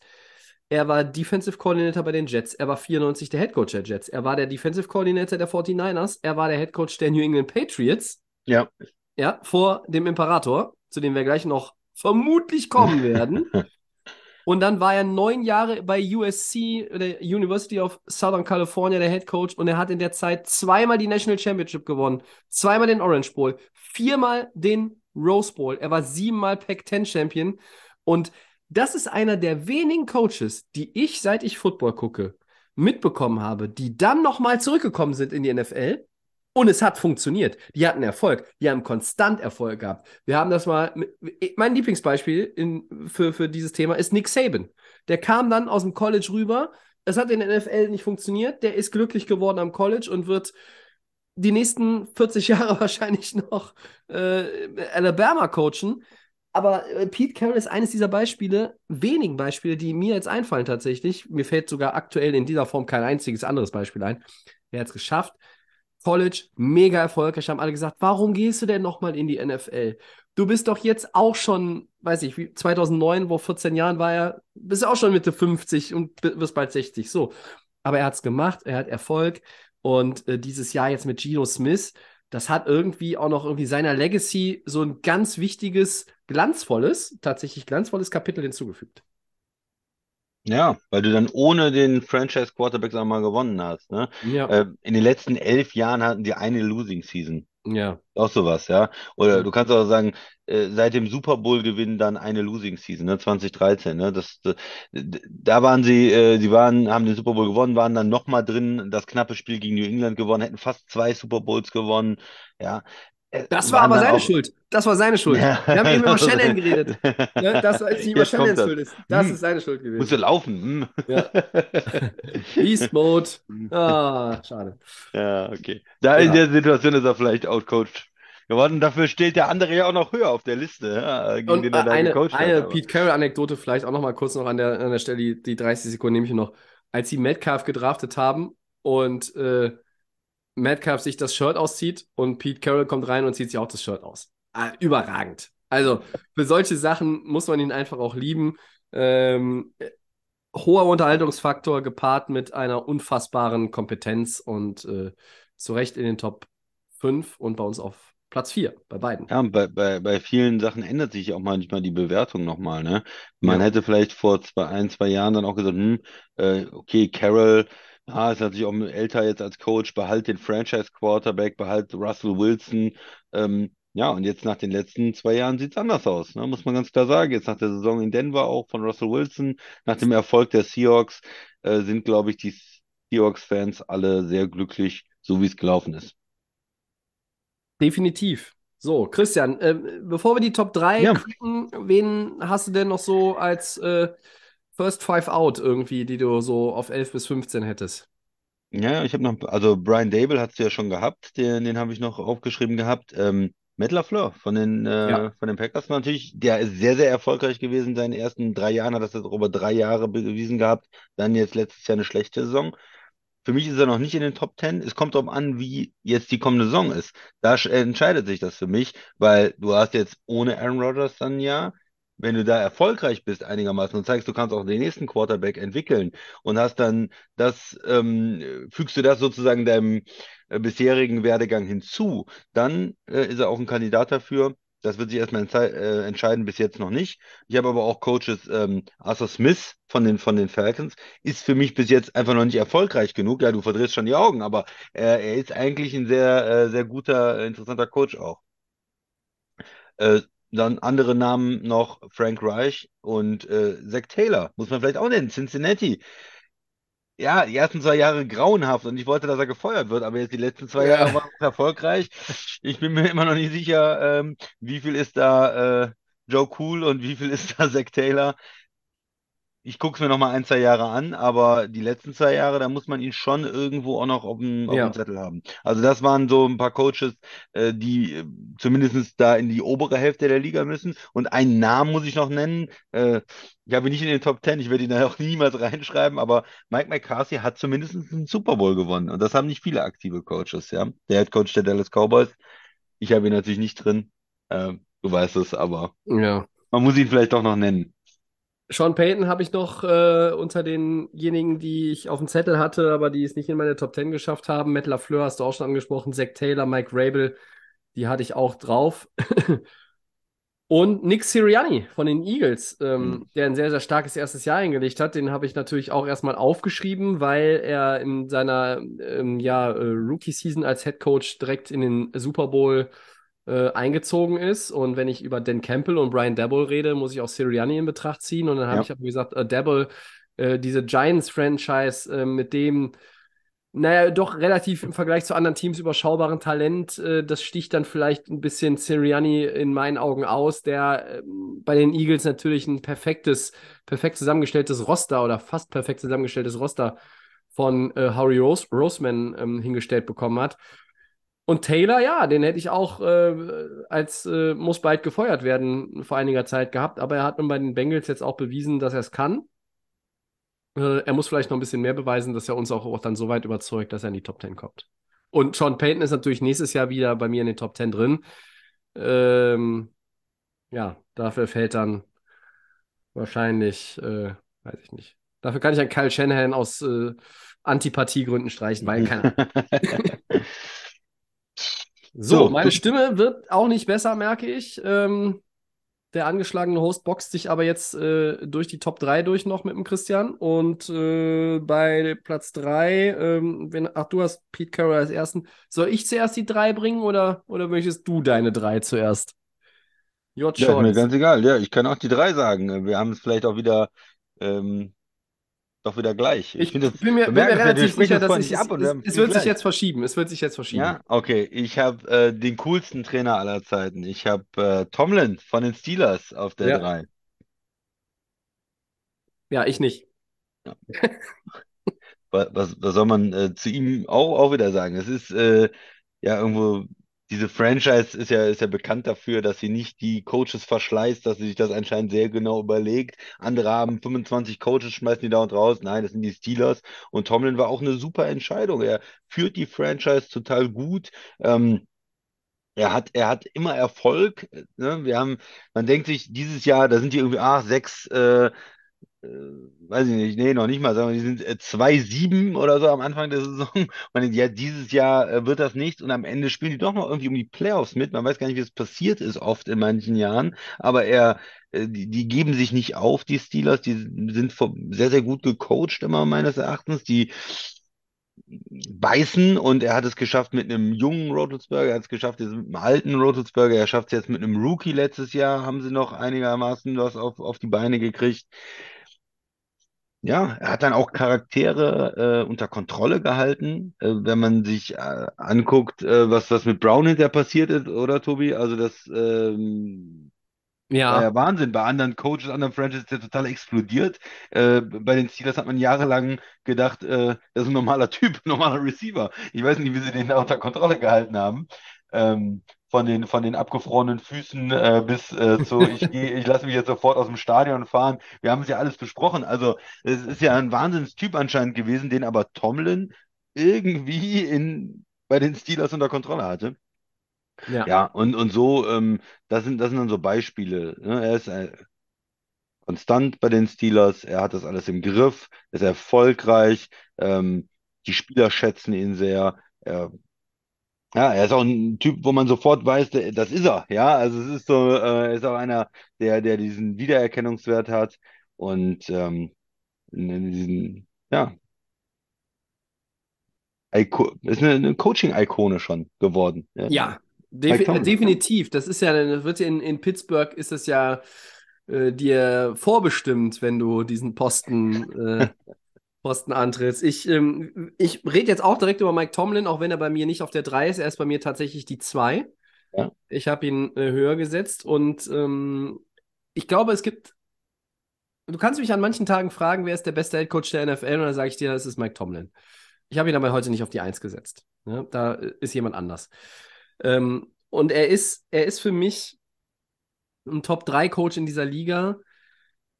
Seit 2007 ist er in Pittsburgh. Sieben Divisionstitel, zehnmal die Playoffs. Er hat den Super Bowl gewonnen. Den anderen mit Big Ben hat Bill Cowher gewonnen. So lange hat Big Ben in der Liga gespielt. Ne? Äh, aber ähm, das Imponierende an Mike Tomlin ist ja, abgesehen von seiner unfassbaren Coolness, ähm, und dass der Mann immer noch aussieht, als wäre er irgendwie gerade 30 geworden, wenn er an der Seitenlinie steht.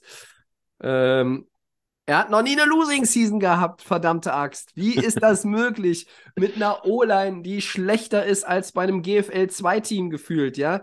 Mit einem Rookie Quarterback, wo alle anderen gesagt haben, ja, wie könnt ihr den denn nehmen?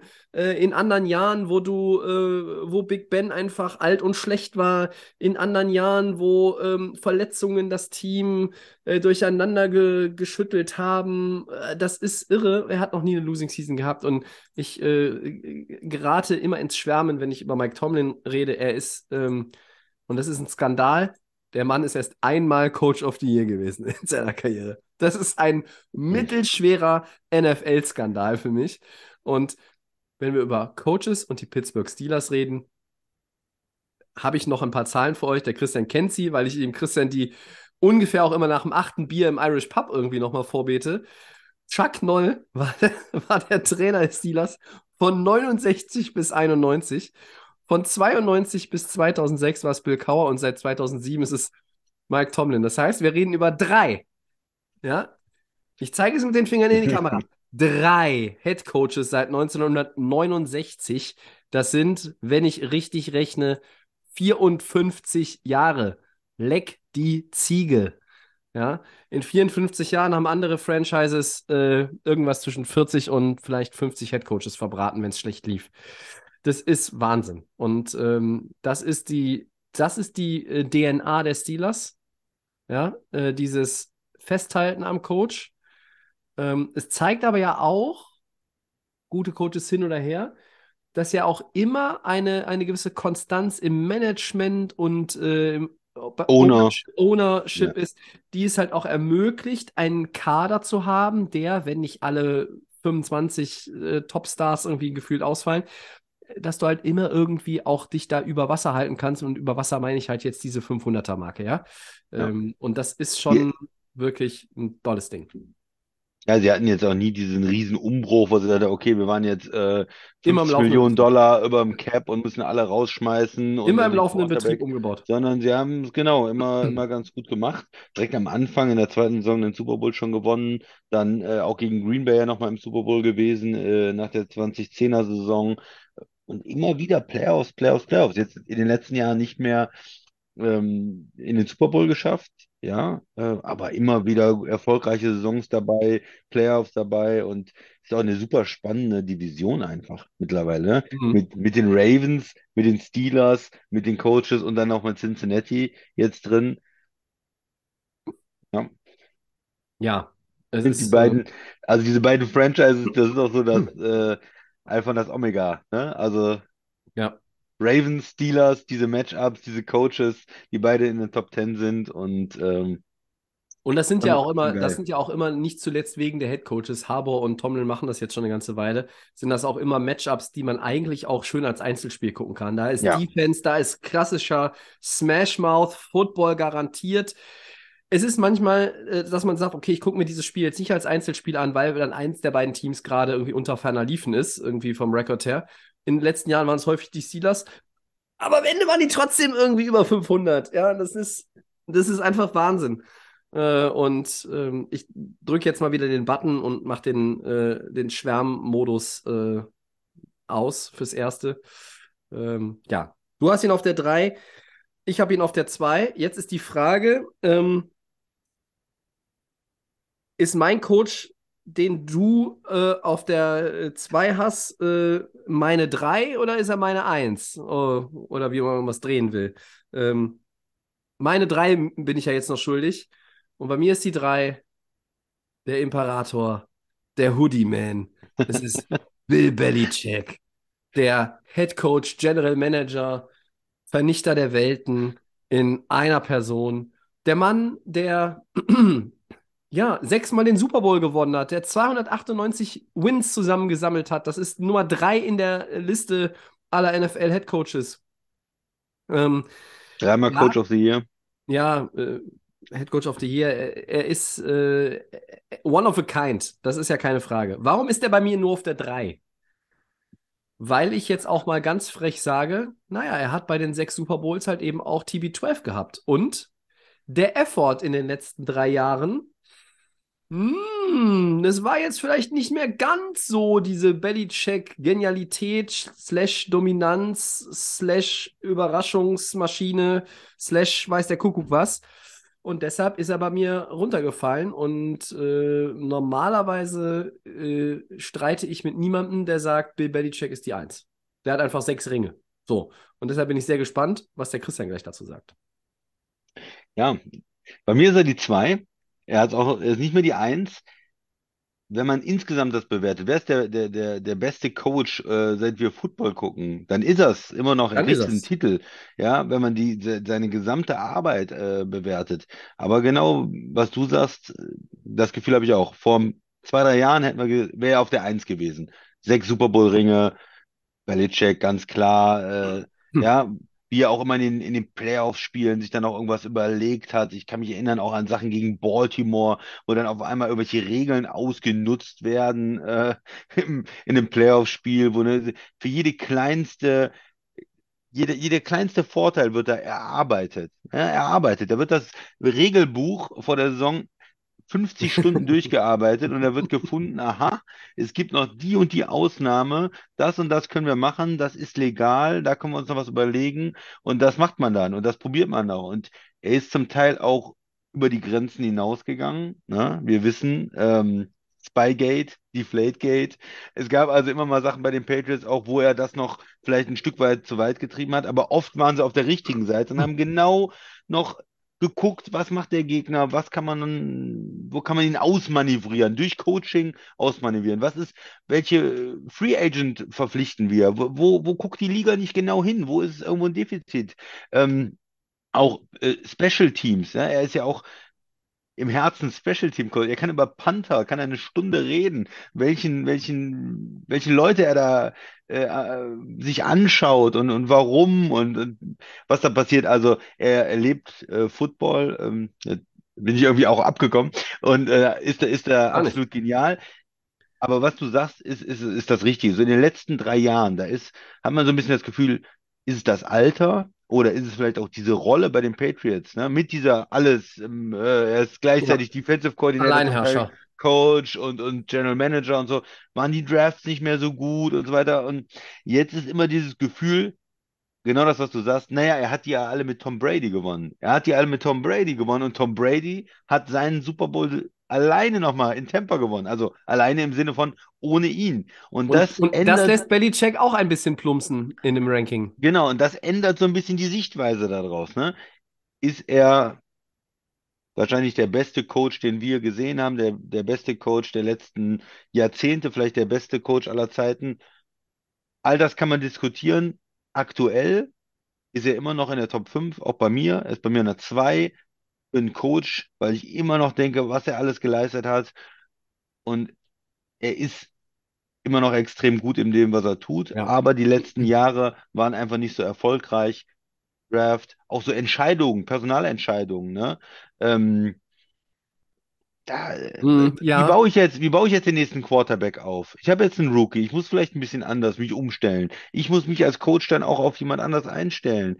Ja, es war jetzt schon wieder die zweite Saison nicht so erfolgreich. Gab schon Gerüchte, äh, draften Sie einen anderen Quarterback, traden Sie Ja, äh, Mac Tischtuch Jones. zerschnitten mit Mac Jones, ja, ja. Ja, ja. ist das das, was die Patriots-Fans hören wollen? Nein, die Nee. wollten ja eigentlich so, ne? In, in der Vergangenheit hat er auch immer sehr, sehr weitsichtig agiert, ne? Ja. Jetzt in den letzten äh, zwei, drei Jahren hat man das nicht immer Ja. so gesehen. Und die, die Patriots sind auch hinten dran in der Division, ne? Also die sind jetzt vom Papier in der Division erstmal. und Ja. das ist auch die Frage, wie lange macht er das noch? Kommt jetzt noch mal was? Ist jetzt die nächste Saison wieder so, dass man sagt, oh, äh, Belichick, der ist immer noch äh, der Liga irgendwo ein Stück weit äh, voraus? Äh, oder geht das dann eher Richtung, äh, er hört irgendwann auf und das war jetzt so seine, ähm, seine Arbeit als Coach? Immer noch großartig, aber jetzt mit dem kleinen Makel, naja, Tom Brady hat es auch äh, äh, bei den Buccaneers ohne ihn geschafft, ne? Ja. Ja, sehr schöne Zusammenfassung. Ähm, kann ich jetzt auch nichts mehr ergänzen, habe ja eben schon was zu Bill Belichick gesagt. Er ist der beste Coach, den wir, seit wir Football verfolgen, gesehen haben. Und es wird vermutlich so alles in allem, wenn du das auch noch mit den Erfolgen in Relation setzt, nie einen besseren geben. Er hat sechs Titel gewonnen. Chuck Noll hat vier gewonnen. Das ist der Herr, über den wir eben geredet haben, der Pittsburgh gecoacht hat, mit dem Steel Curtain, Terry Bradshaw als Quarterback, Franco Harris. Ne, das sind die besten Jahre der Steelers gewesen. Da war Chuck Noll der Coach. Vier, vier Titel und die hat auch als Head Coach keiner. Es gibt dann noch zwei, die haben drei Titel. Das waren nämlich Joe Gibbs und Bill Walsh. Äh, Und dann ist es auch schon ein sehr illustrer Kreis, der überhaupt nur zwei Titel gewonnen hat. Und ähm, das sind dann zehn. Äh, und auch äh, natürlich der, den wir beide auf der Eins haben. Zu dem kommen wir gleich. Der hat jetzt auch schon zwei. Aber ähm, diese sechs sind ja auch jetzt. Der Football hat sich ja auch noch mal anders entwickelt. Es ist schwieriger geworden. Es ist äh, auch zu Bradys Zeiten äh, es ist ja nicht jedes Mal so gewesen, dass die Patriots wie das Messer durch die Butter durch, durch alle durchgegangen sind. Die hatten auch, mussten auch Widerstände und, und schwere Gegner auch irgendwie umschiffen, um das zu erreichen. Und vielleicht waren Zeiten von Chuck Noll tatsächlich so, na, da war das ja fast schon gar keine Frage, ne? Ähm, da war das in Anführungszeichen möglicherweise ein Tick einfacher. Und in dieser Zeit, in der Belichick die Patriots gecoacht hat und immer noch coacht, sechs Titel zu holen. Granate. So, und jetzt äh, lassen wir die Katze den, aus dem Sack. Du hast äh, genau wie ich Doug Peterson auf. Äh, ach nee, der hat keine zwei Super Bowl. Ach, nee. Wen hast du auf der Eins, Christian? Bitte. Andy Reid natürlich. Das Walross.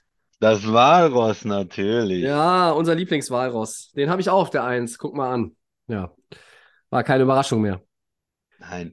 Ja, also da ist, ist dieses, bei zwei Franchises äh, erfolgreich zu sein. Das heißt, zwei Fanbases, unterschiedliche General Manager, Owner, mal vielleicht schwieriger. Ja, er war sehr erfolgreich bei den Eagles, hat da war der im, Super Bowl.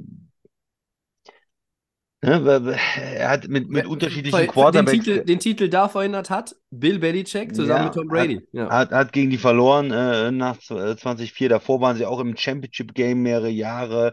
Ähm, hat mit McNabb als, als Quarterback gearbeitet. Er hatte ne, unterschiedliche Teams auch zum Erfolg geführt. Und dann nach dieser ganzen Zeit, die schon extrem erfolgreich war, ganz viele, was, drei, sechs, neun, äh, zehn Playoff, ähm, ja, zehn Playoff-Jahre da in, in seiner Zeit äh, bei den Eagles oder 130 Siege. Dann Ja. geht er nach Kansas City und toppt das Ganze noch. Ist nochmal erfolgreicher. Ja. Äh, baut auch äh, Mahomes auf. Äh, ne, man darf das ja auch nicht, nicht vergessen. Der ist ja äh, nicht da gewesen und dann kommt Andy Reid dazu und sagt, ach so, hier ist ja alles super.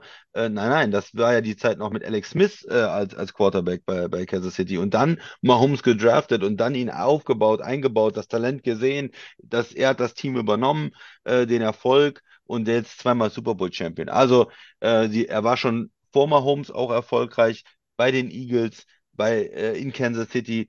Ähm, die Super Bowl-Siege sind, sind jetzt natürlich mit Mahomes gekoppelt und die letzten Jahre, das kann man, ja, das, das gehört zusammen, ein bisschen wie bei, bei Brady und, und Belichick auch. Aber hier sehe ich einen Coach, der Jahre, Jahrzehnte erfolgreich war, immer wieder durch seine Innovationen in der, in der Offense auch äh, gepunktet hat, der auch äh, absolut liebenswürdig ist, da äh, von den Spielern geliebt wird.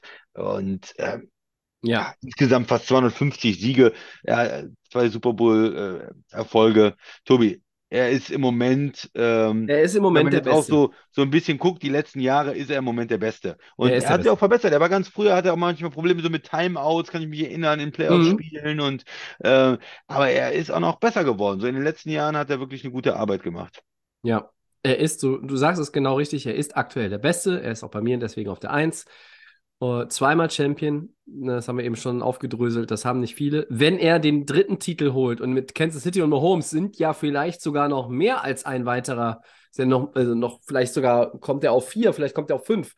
Ich weiß nicht, ob er am Ende sechsmal äh, und Belichick einholen kann. Das äh, würde ich jetzt mal, stelle ich mich jetzt mal hier hin und sage, 31. Mai 2023, das wird er nicht schaffen, aber ich könnte mir vorstellen, dass er am Ende vier oder vielleicht sogar fünf irgendwie äh, hat und dann würde er, dann, dann können wir die GOAT-Debatte nochmal führen. Ne? Also er ist mit 247 Siegen schon die äh, All-Time Number 5 in dieser Liste. 100 äh, plus Siege mit zwei verschiedenen Franchises. Hat das überhaupt jemand geschafft? Ich glaube nicht. Nee. Ähm, und er hat es geschafft und ähm, ja, beliebt bei den Spielern, beliebt bei den Medien. Er ist äh, ein, ähm, er isst auch so gerne Hamburger wie ich äh, und deshalb äh, habe ich ihn, nein, deshalb habe ich ihn nicht auf die Eins gesetzt, sondern einfach, weil er der beste Coach aktuell ist. Du hast es gesagt. Ähm, ich glaube, dass äh, diese äh, Andy Reid und Patrick Mahomes Kombination ich weiß nicht, ob Patrick Mahomes, äh, ob Patrick Mahomes nochmal einen anderen Head Coach äh, bekommt in seiner Karriere. Äh, das ist durchaus möglich. Äh, aber ich glaube, Andy Reid wird keinen anderen Starting Quarterback mehr in seiner Trainerkarriere äh, haben. Also, äh, das ist seine finale Station. Äh, das wird, der, der Zug wird weiter, ja, der wird weiterfahren, bis es nicht mehr geht. Und dann äh, wird, man, wird man mal abrechnen und gucken, was Andy Reid am Ende ähm, alles gewonnen hat, wo er sich einsortiert. Auch im Vergleich zum Imperator.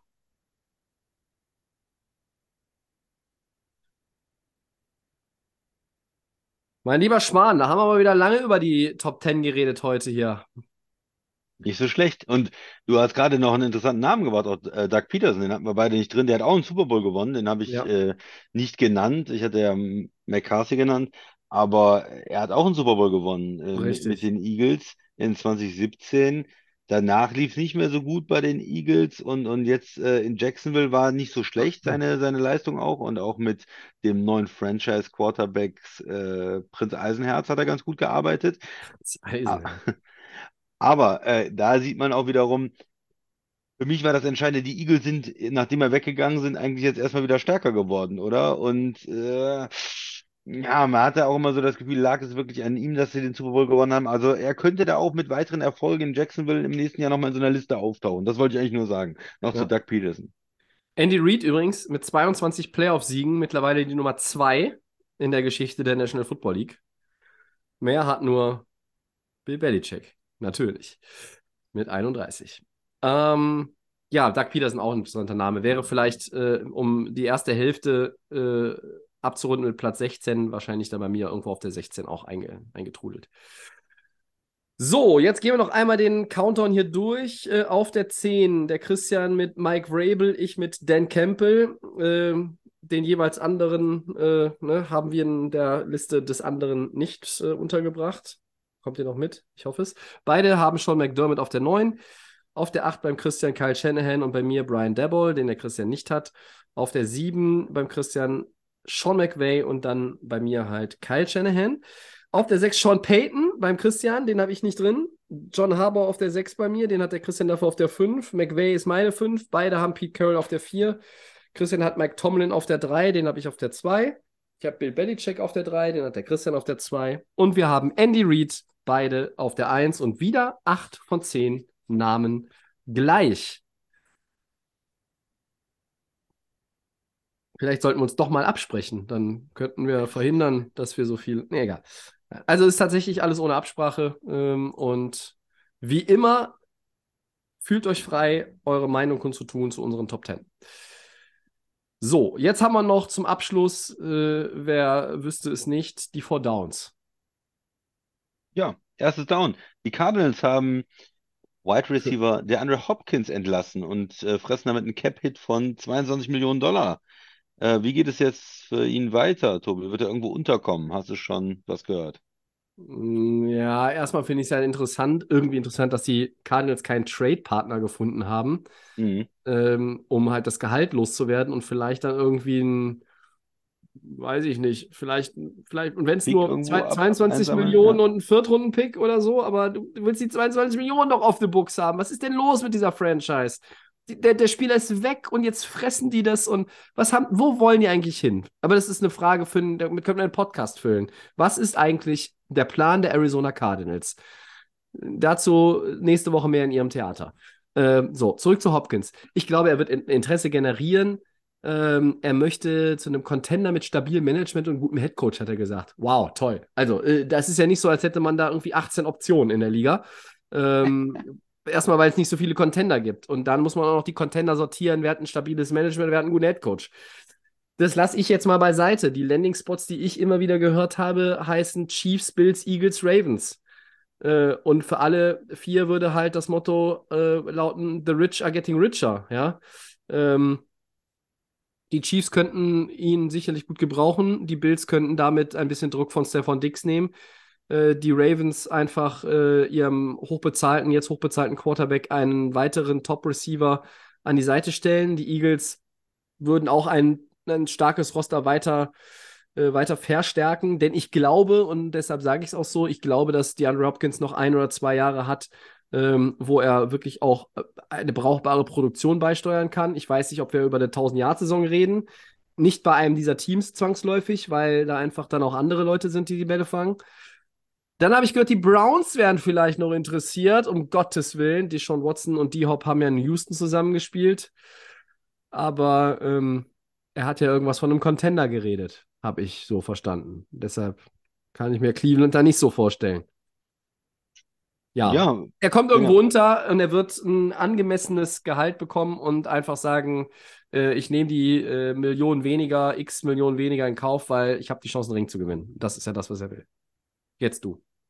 Genau, und da ist genau die Frage, wie viel, auf wie viel ist er bereit zu verzichten, um irgendwo zu, zu spielen? Also klar, Bills und, und, und, und Kansas City und, und äh, Ravens und so weiter, alles interessant, äh, gute Quarterbacks und äh, die, so ein Spieler wie er, äh, auch wenn er jetzt mal verletzt war, weniger gespielt hat wegen der Suspendierung der letzten Jahre, ist er immer noch äh, gut genug, um einen Unterschied zu machen. Ist er ein absoluter Top Nummer 1 Receiver noch, weiß ich nicht, aber selbst wenn er nur äh, dann äh, mit Dix zusammen One, äh, 1A und 1B ist, wäre ja Wahnsinn oder was, ne? Mhm. Also eine, eine 1B ist er ja auf jeden Fall noch, würde ich sagen. Ähm, nur, haben die das Geld? Äh, die Chiefs haben gerade irgendwie 600.000 noch äh, Cap Space oder so. Also äh, das ist dann halt die Frage, was ist er bereit, äh, die, die Bills 1,4 Millionen, was ist er bereit dann, ähm, ja, auf was ist er bereit zu verzichten, für was ist er bereit zu spielen. Und es gibt dann oft auch Spieler, die sagen, ich will zu einem Contender. Und wenn dann irgendein anderes Team wie die Browns vorbeikommt und sagt, ja, hier sind noch 5 Millionen oder 10 Millionen äh, für ein Jahr, äh, dann, dann nehmen die dann noch lieber das. Ähm, also man, man wird das sehen. Äh, es ist eine interessante Personalie. Äh, vielleicht auch bei den Ravens. Die haben ja eigentlich schon ihren Veteran-Receiver bezahlt dann, ne? Auch. Äh, das ist, das ist richtig. Ich habe jetzt auch noch mal gerade so ein bisschen geguckt auf äh, die Salary Cap Problematik. Ich bitte übrigens meine Stimme zu entschuldigen, falls es sich irgendwie äh, noch schlimmer anhört als sonst, aber äh, so langsam äh, merke ich die fast anderthalb Stunden Podcast. Ähm, was mich ja irgendwie wundert, ist, äh, dass die Jets noch nicht mal irgendwie mit ihm in Verbindung gebracht worden sind. Mhm. noch einer mehr. Rogers. Aaron ja. Rodgers. Aber okay, lassen wir die Kirche mal im Dorf. Wenn ich jetzt gucke, Garrett Wilson, Alan Lazar, Nicole Hartman, Denzel Mims, Randall Cobb, Corey Davis, ähm, das sind sechs Receiver, deren Namen man schon mal gehört hat. Ja, ähm, ich glaube, da ist kein Platz, aber ähm, die hätten halt Cap Space, ne? Die könnten halt hingehen und sagen, also die Jets haben 24 Millionen, die könnten halt sagen, ach, DeAndre Hopkins, willst du nicht für ein Jahr und 10 Millionen Dollar unterschreiben? Äh, ich glaube, dass er irgendwo im Bereich 6, sogar, ja. 6 bis 8 auch vielleicht dann einlaufen müsste, zufrieden äh, sein müsste damit. Was mit den Chargers? Wollen die nicht vielleicht noch, ich meine, da ist dort auch so ein Keenan Allen, der ständig verletzt. Die Ravens könnten sich ihn leisten, die Eagles könnten sich ihn leisten für ein Jahr, was im 10-Millionen-Bereich ist.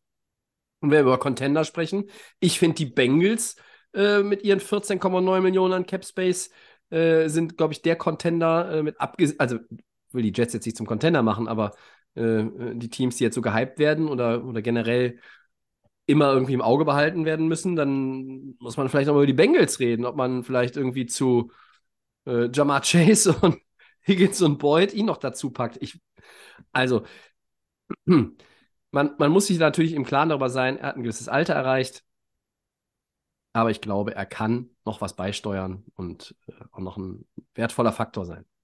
So. Und Salary Cap kann immer manipuliert werden. Da geht auch noch was von ab für, für Rookie-Signings und, und was du noch brauchst für die Saison. Ist nicht alles verfügbar. Auf der anderen Seite kannst du auch wieder yes. was kreieren, kannst ja. Verträge umstellen. Du kannst, kannst ihm auch einen Dreijahresvertrag geben, wo der Rest nur Dummy hier sind und so. Nur das so zur Einordnung. Ne? Aber es, es ja. zeigt natürlich schon, ein bisschen der Unterschied zwischen einem Team, was 20 Millionen im Moment auf dem Papier hat. Dem fällt das Ganze sicherlich leicht, leichter, einen Hopkins zu äh, signen, als ein Team, was äh, nur noch bei 500.000 ist. Die müssen da eine ganze Menge ähm, Klimmzüge machen, um, um, das dann hinzubekommen. Ne? Das nur mal so zur, zur Einordnung. Ja. Tobi, Entschuldigung, bei, bei, bei Contendern habe ich natürlich die Lions vergessen. Die haben 23 Millionen in Cap Space. Oh, wäre das ein herrlicher One-Two-Punch mit Amon Ross Brown. Den würde ich ja abfeiern. Äh, und um das Ganze noch ein bisschen bescheuerter zu machen, wie wäre es denn, wenn Anthony Richardson als neuer äh, Rookie-Quarterback der Colts einfach DeAndre Hopkins hat? Würde mir auch mega gefallen. Ich freue mich. Was mit den Rams? Sind die, haben die nicht auch noch Cap Space? Hm. Aber das wird jetzt nicht so eine Geschichte, dass äh, jede Folge wir wieder über äh, Landing-Spots reden, wie Nein. es mit anderen Receivern mal der Fall war. Nein. Nämlich an, an Beckham haben wir das gemacht und davor hm. S. Bryant haben wir das auch immer. Ja, ja, nee. Ich glaube, aber wir sind uns doch, glaube ich, schon so weit einig, dass wir sagen, DeAndre Hopkins wird schon noch weiter spielen und er wird irgendwo ein Plätzchen finden. Genau. So. Der nächste hat auch einen Platz, aber die Frage ist, wie lange noch? Christian, zweites Down. Was passiert eigentlich mit Jimmy G?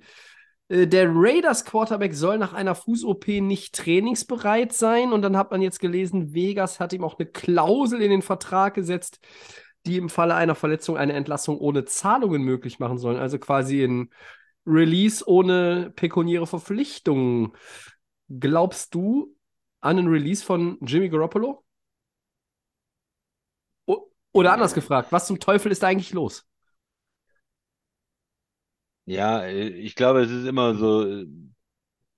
Also erstmal ist für mich da die Frage, ich muss erstmal anfangen, äh, was, was denken sich die Raiders eigentlich grundsätzlich?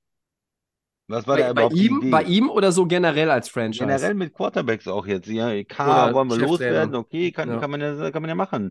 Man kann ja sagen, K ist mir zu mittelmäßig, den will ich loswerden. Aber dann äh, gehe ich nicht für Upside, hole nicht einen Rookie, ich gehe nicht für einen Star, äh, Lamar Jackson, weiß das ich, sondern ich hole mir Mittelmaß, der auch verletzt ist.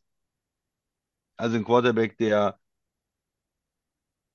mehr Ja. Risiko hat und, und, und, und Maxim genauso viel Upside oder so. Ich, ich weiß nicht, was da die ganze Idee dahinter ist. Und dass er öfters mal verletzt ist, ähm, ist ja auch nicht irgendwie, ja, weiß man doch oder so, ne? Und das gab es ja auch schon ähm, in der, in der Vergangenheit mit äh, Möglichkeiten.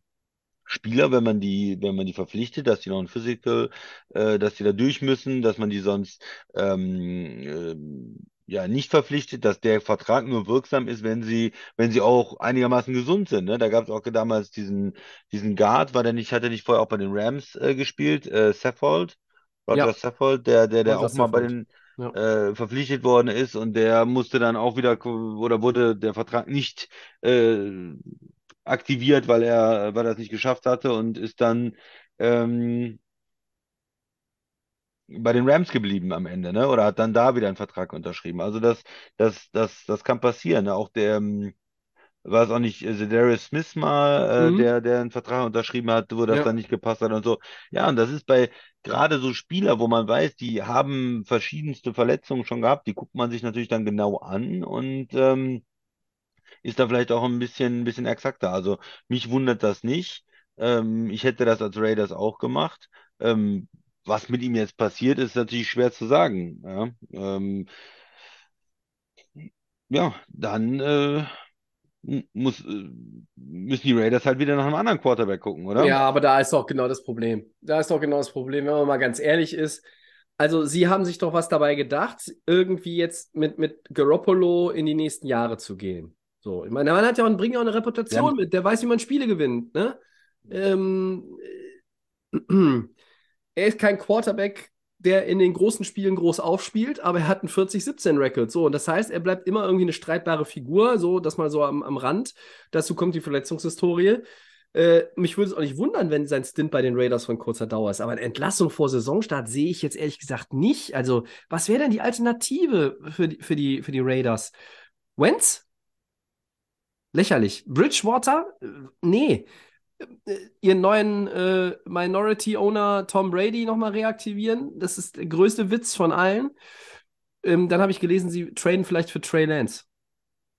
Ja, kann ich mir aber auch nicht so richtig. Also, komm, lass mich. Also,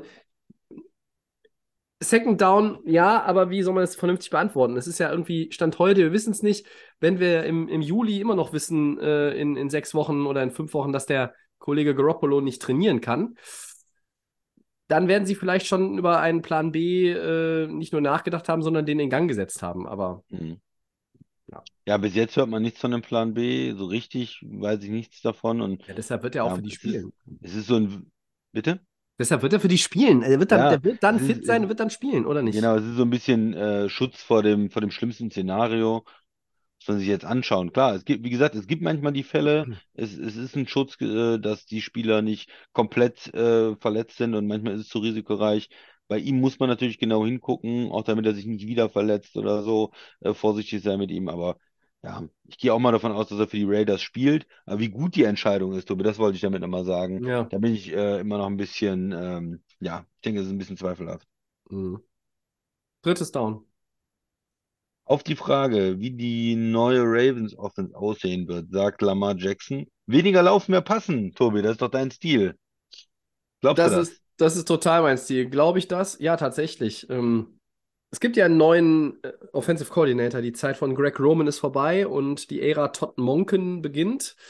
Und der ist ja dafür bekannt, er war auch als OC bei den Bucks und den Browns schon, dass er eher so pass-heavy ist. Ne? Und ähm, zuletzt in Georgia auch, zwei National Championships, an denen er auch beteiligt war. Und ähm, Lamar Jackson wird jetzt teuer bezahlt, wir haben es gesagt. Er muss mehr als Passer agieren, alleine schon, um dieses Verletzungsrisiko bei einem Running Quarterback herunterzufahren. Ähm, ich würde jedes Mal als GM äh, die Hände vors, vors Gesicht äh, halten, wenn der dann wieder anfängt, da rumzuhampeln, mehr als äh, sechs oder sieben Mal in, in einem Spiel. Ja, und ich, ich sage es ganz offen, ähm, Achtung Fabian, jetzt nochmal genau hinhören. Äh, ich traue Lamar Jackson diese Steigerung zu. Ja? Ich, ich glaube, dass in diesem, in diesem System des neuen Offensive Coordinators ein äh, besserer, stabilerer und effektiverer äh, Passing Quarterback wird. Meine Meinung. Christian ja, sagt gar nichts mehr, dem fällt nichts mehr Nee, ein. ich, ich überlege gerade nur, was, was heißt es am Ende? Äh, weniger laufen, mehr passen, ja klar, Ja, aber ähm, 4500 Yards, sage ich. genau, es, es nein, es kann natürlich auch sein, dass er trotzdem noch ähm, das ein bisschen zurückfährt, ne? Die waren Ja. ja schon, die haben ja viel mit ihm gemacht, aber ich glaube, du musst natürlich die Stärke auch, er ist natürlich einer der Besten äh, in dem, was er da tut. Er ist super schnell, er ist unheimlich schwer zu tackeln, äh, er ist äh, die, das willst du natürlich weiter nutzen, aber du willst es vielleicht selektiver einsetzen. Du willst sie nicht so viel äh, äh, in irgendeinem September-Spiel da äh, ne, irgendwelche drei Yardsläufe haben, sondern du Absolut. willst dann das Ganze ähm, vielleicht fünf, sechs Mal äh, im Spiel einbauen. Du willst vielleicht mehr damit drohen, als es wirklich zu tun für die, für die gegnerische Defensive und dann äh, in einem, in einem Spiel im Dezember oder im Januar dann, dann vielleicht mal massiv raushauen. Und das müssen sie dann vielleicht in der Offense finden. Ja, generell äh, wird da kaum einer widersprechen. Ge weniger laufen, mehr passen äh, bei dem Vertrag und dem, ja, auch der Entwicklung natürlich. Er wird ja auch nicht jünger. Äh, macht natürlich Sinn äh, für die nächsten Jahre und den Verletzungen, die er jetzt die letzten zwei Jahre auch hatte. Ja, Absolut. Also, ich sag ja, ich, ich traue ihm das zu und dann werden wir mal sehen, ob das tatsächlich so kommt. Viertes und letztes Down und äh, wir blicken mal wieder nach Europa, Christian. Saisonstart in der European League of Football. Die Esume-Liga, die äh, weiter wächst und 2023 sind jetzt 17 Mannschaften immerhin schon dabei. Wer sind die großen Favoriten? Wer wird Champion? Hast du irgendwie einen Durchblick oder? So, ich hab, muss gestehen, ich habe überhaupt keinen Durchblick. Ich habe mir das angeguckt, musste erstmal gucken, welche Mannschaften sind überhaupt dabei. Ja, viele neue spielen, auf jeden Fall. die Ja. spielen in drei Divisionen. Es gibt eine Central Division, es äh, ja, man muss sich da erstmal irgendwie reinarbeiten und einen Überblick bekommen. Ich, was mir aufgefallen ist, es gibt ein Team, das hat genauso ein Logo wie die Vikings, auch so einen hässlichen lila äh, Zausel-Wikinger da. Ich glaube, die sind, sind das die Wien Vikings oder was? Vienna Die Vikings, so ist Vienna. Vikings, die waren mir direkt sehr, sehr unsympathisch. Äh, also, ja, die sind zumindest nicht. Äh, interessant, äh, verschiedene Divisionen. Auch, auch die Anzahl der Teams in den Divisionen ist dann natürlich unterschiedlich bei so einer ungeraden Zahl. Also Ja. es ist alles ein bisschen äh, verrückt. Äh, ja, ich habe zu wenig Durchblick, um dir jetzt da Favoriten zu nennen. Vielleicht kannst du es. Ja.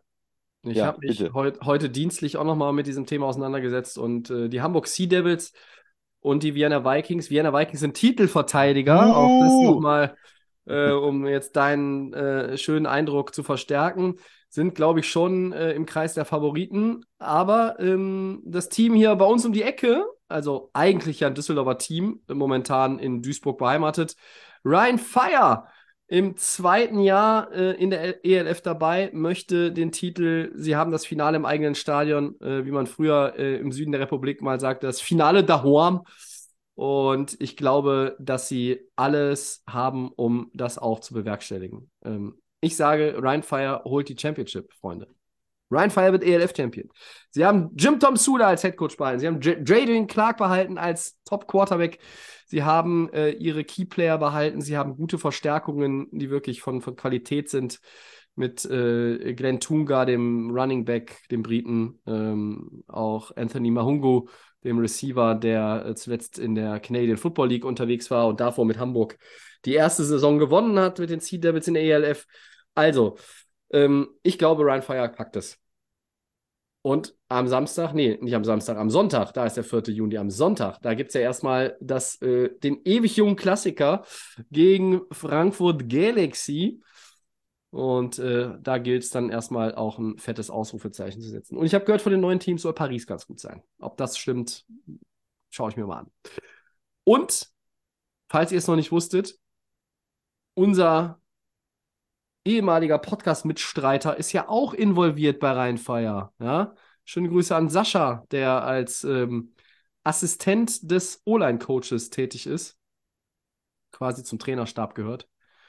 Coaching-Staff, wie man so schön sagt im Football. Der mischt auch wieder mit und äh, der wird uns vielleicht noch mal ein paar spannende Insights im Laufe der Saison rüberwachsen lassen, wenn ich ihn darum bitte. So. Das waren unsere 90 Sekunden ELF und das vierte Down. Und wenn der Christian sich so entspannt zurücklehnt, wie er das gerade tut, dann äh, ja, er zieht nur äh, kurz die Augenbraue des Volkes nach oben und das heißt, er hat nichts mehr hinzuzufügen, nichts mehr zu ergänzen oder nachzutragen. Ich auch nicht. Und dann sagen wir erstmal herzlichen Dank. Das war Episode 269. Danke, Christian. Sehr gerne. Und danke an euch fürs Zuhören. Und ähm, ja, ganz wichtiger Hinweis, jetzt schon mal, bevor ich es gleich vergesse, im üblichen Abmoderationswahnsinn. Nächste Woche gibt es keinen Podcast. Äh, wir machen nächste Woche Pause. Ich äh, habe Urlaub, verreise nicht, aber ich habe Urlaub. Und äh, deshalb, äh, und ich habe Gäste. Äh, wir haben Gäste hier bei uns. Und deshalb, äh, ja, fällt der Podcast mal aus. Wir sind aber dann äh, wieder da in der Woche, die, äh, lasst mich nicht lügen, mit dem Montag, den 12. Juni beginnt. Also irgendwie in dieser Woche werden wir uns wieder melden. Äh, wir halten euch auf dem Laufenden. ARD und ZDF werden das sicherlich auch tun. Könnt ihr auf deren Homepage auch nachlesen, wann wir wieder on air sind.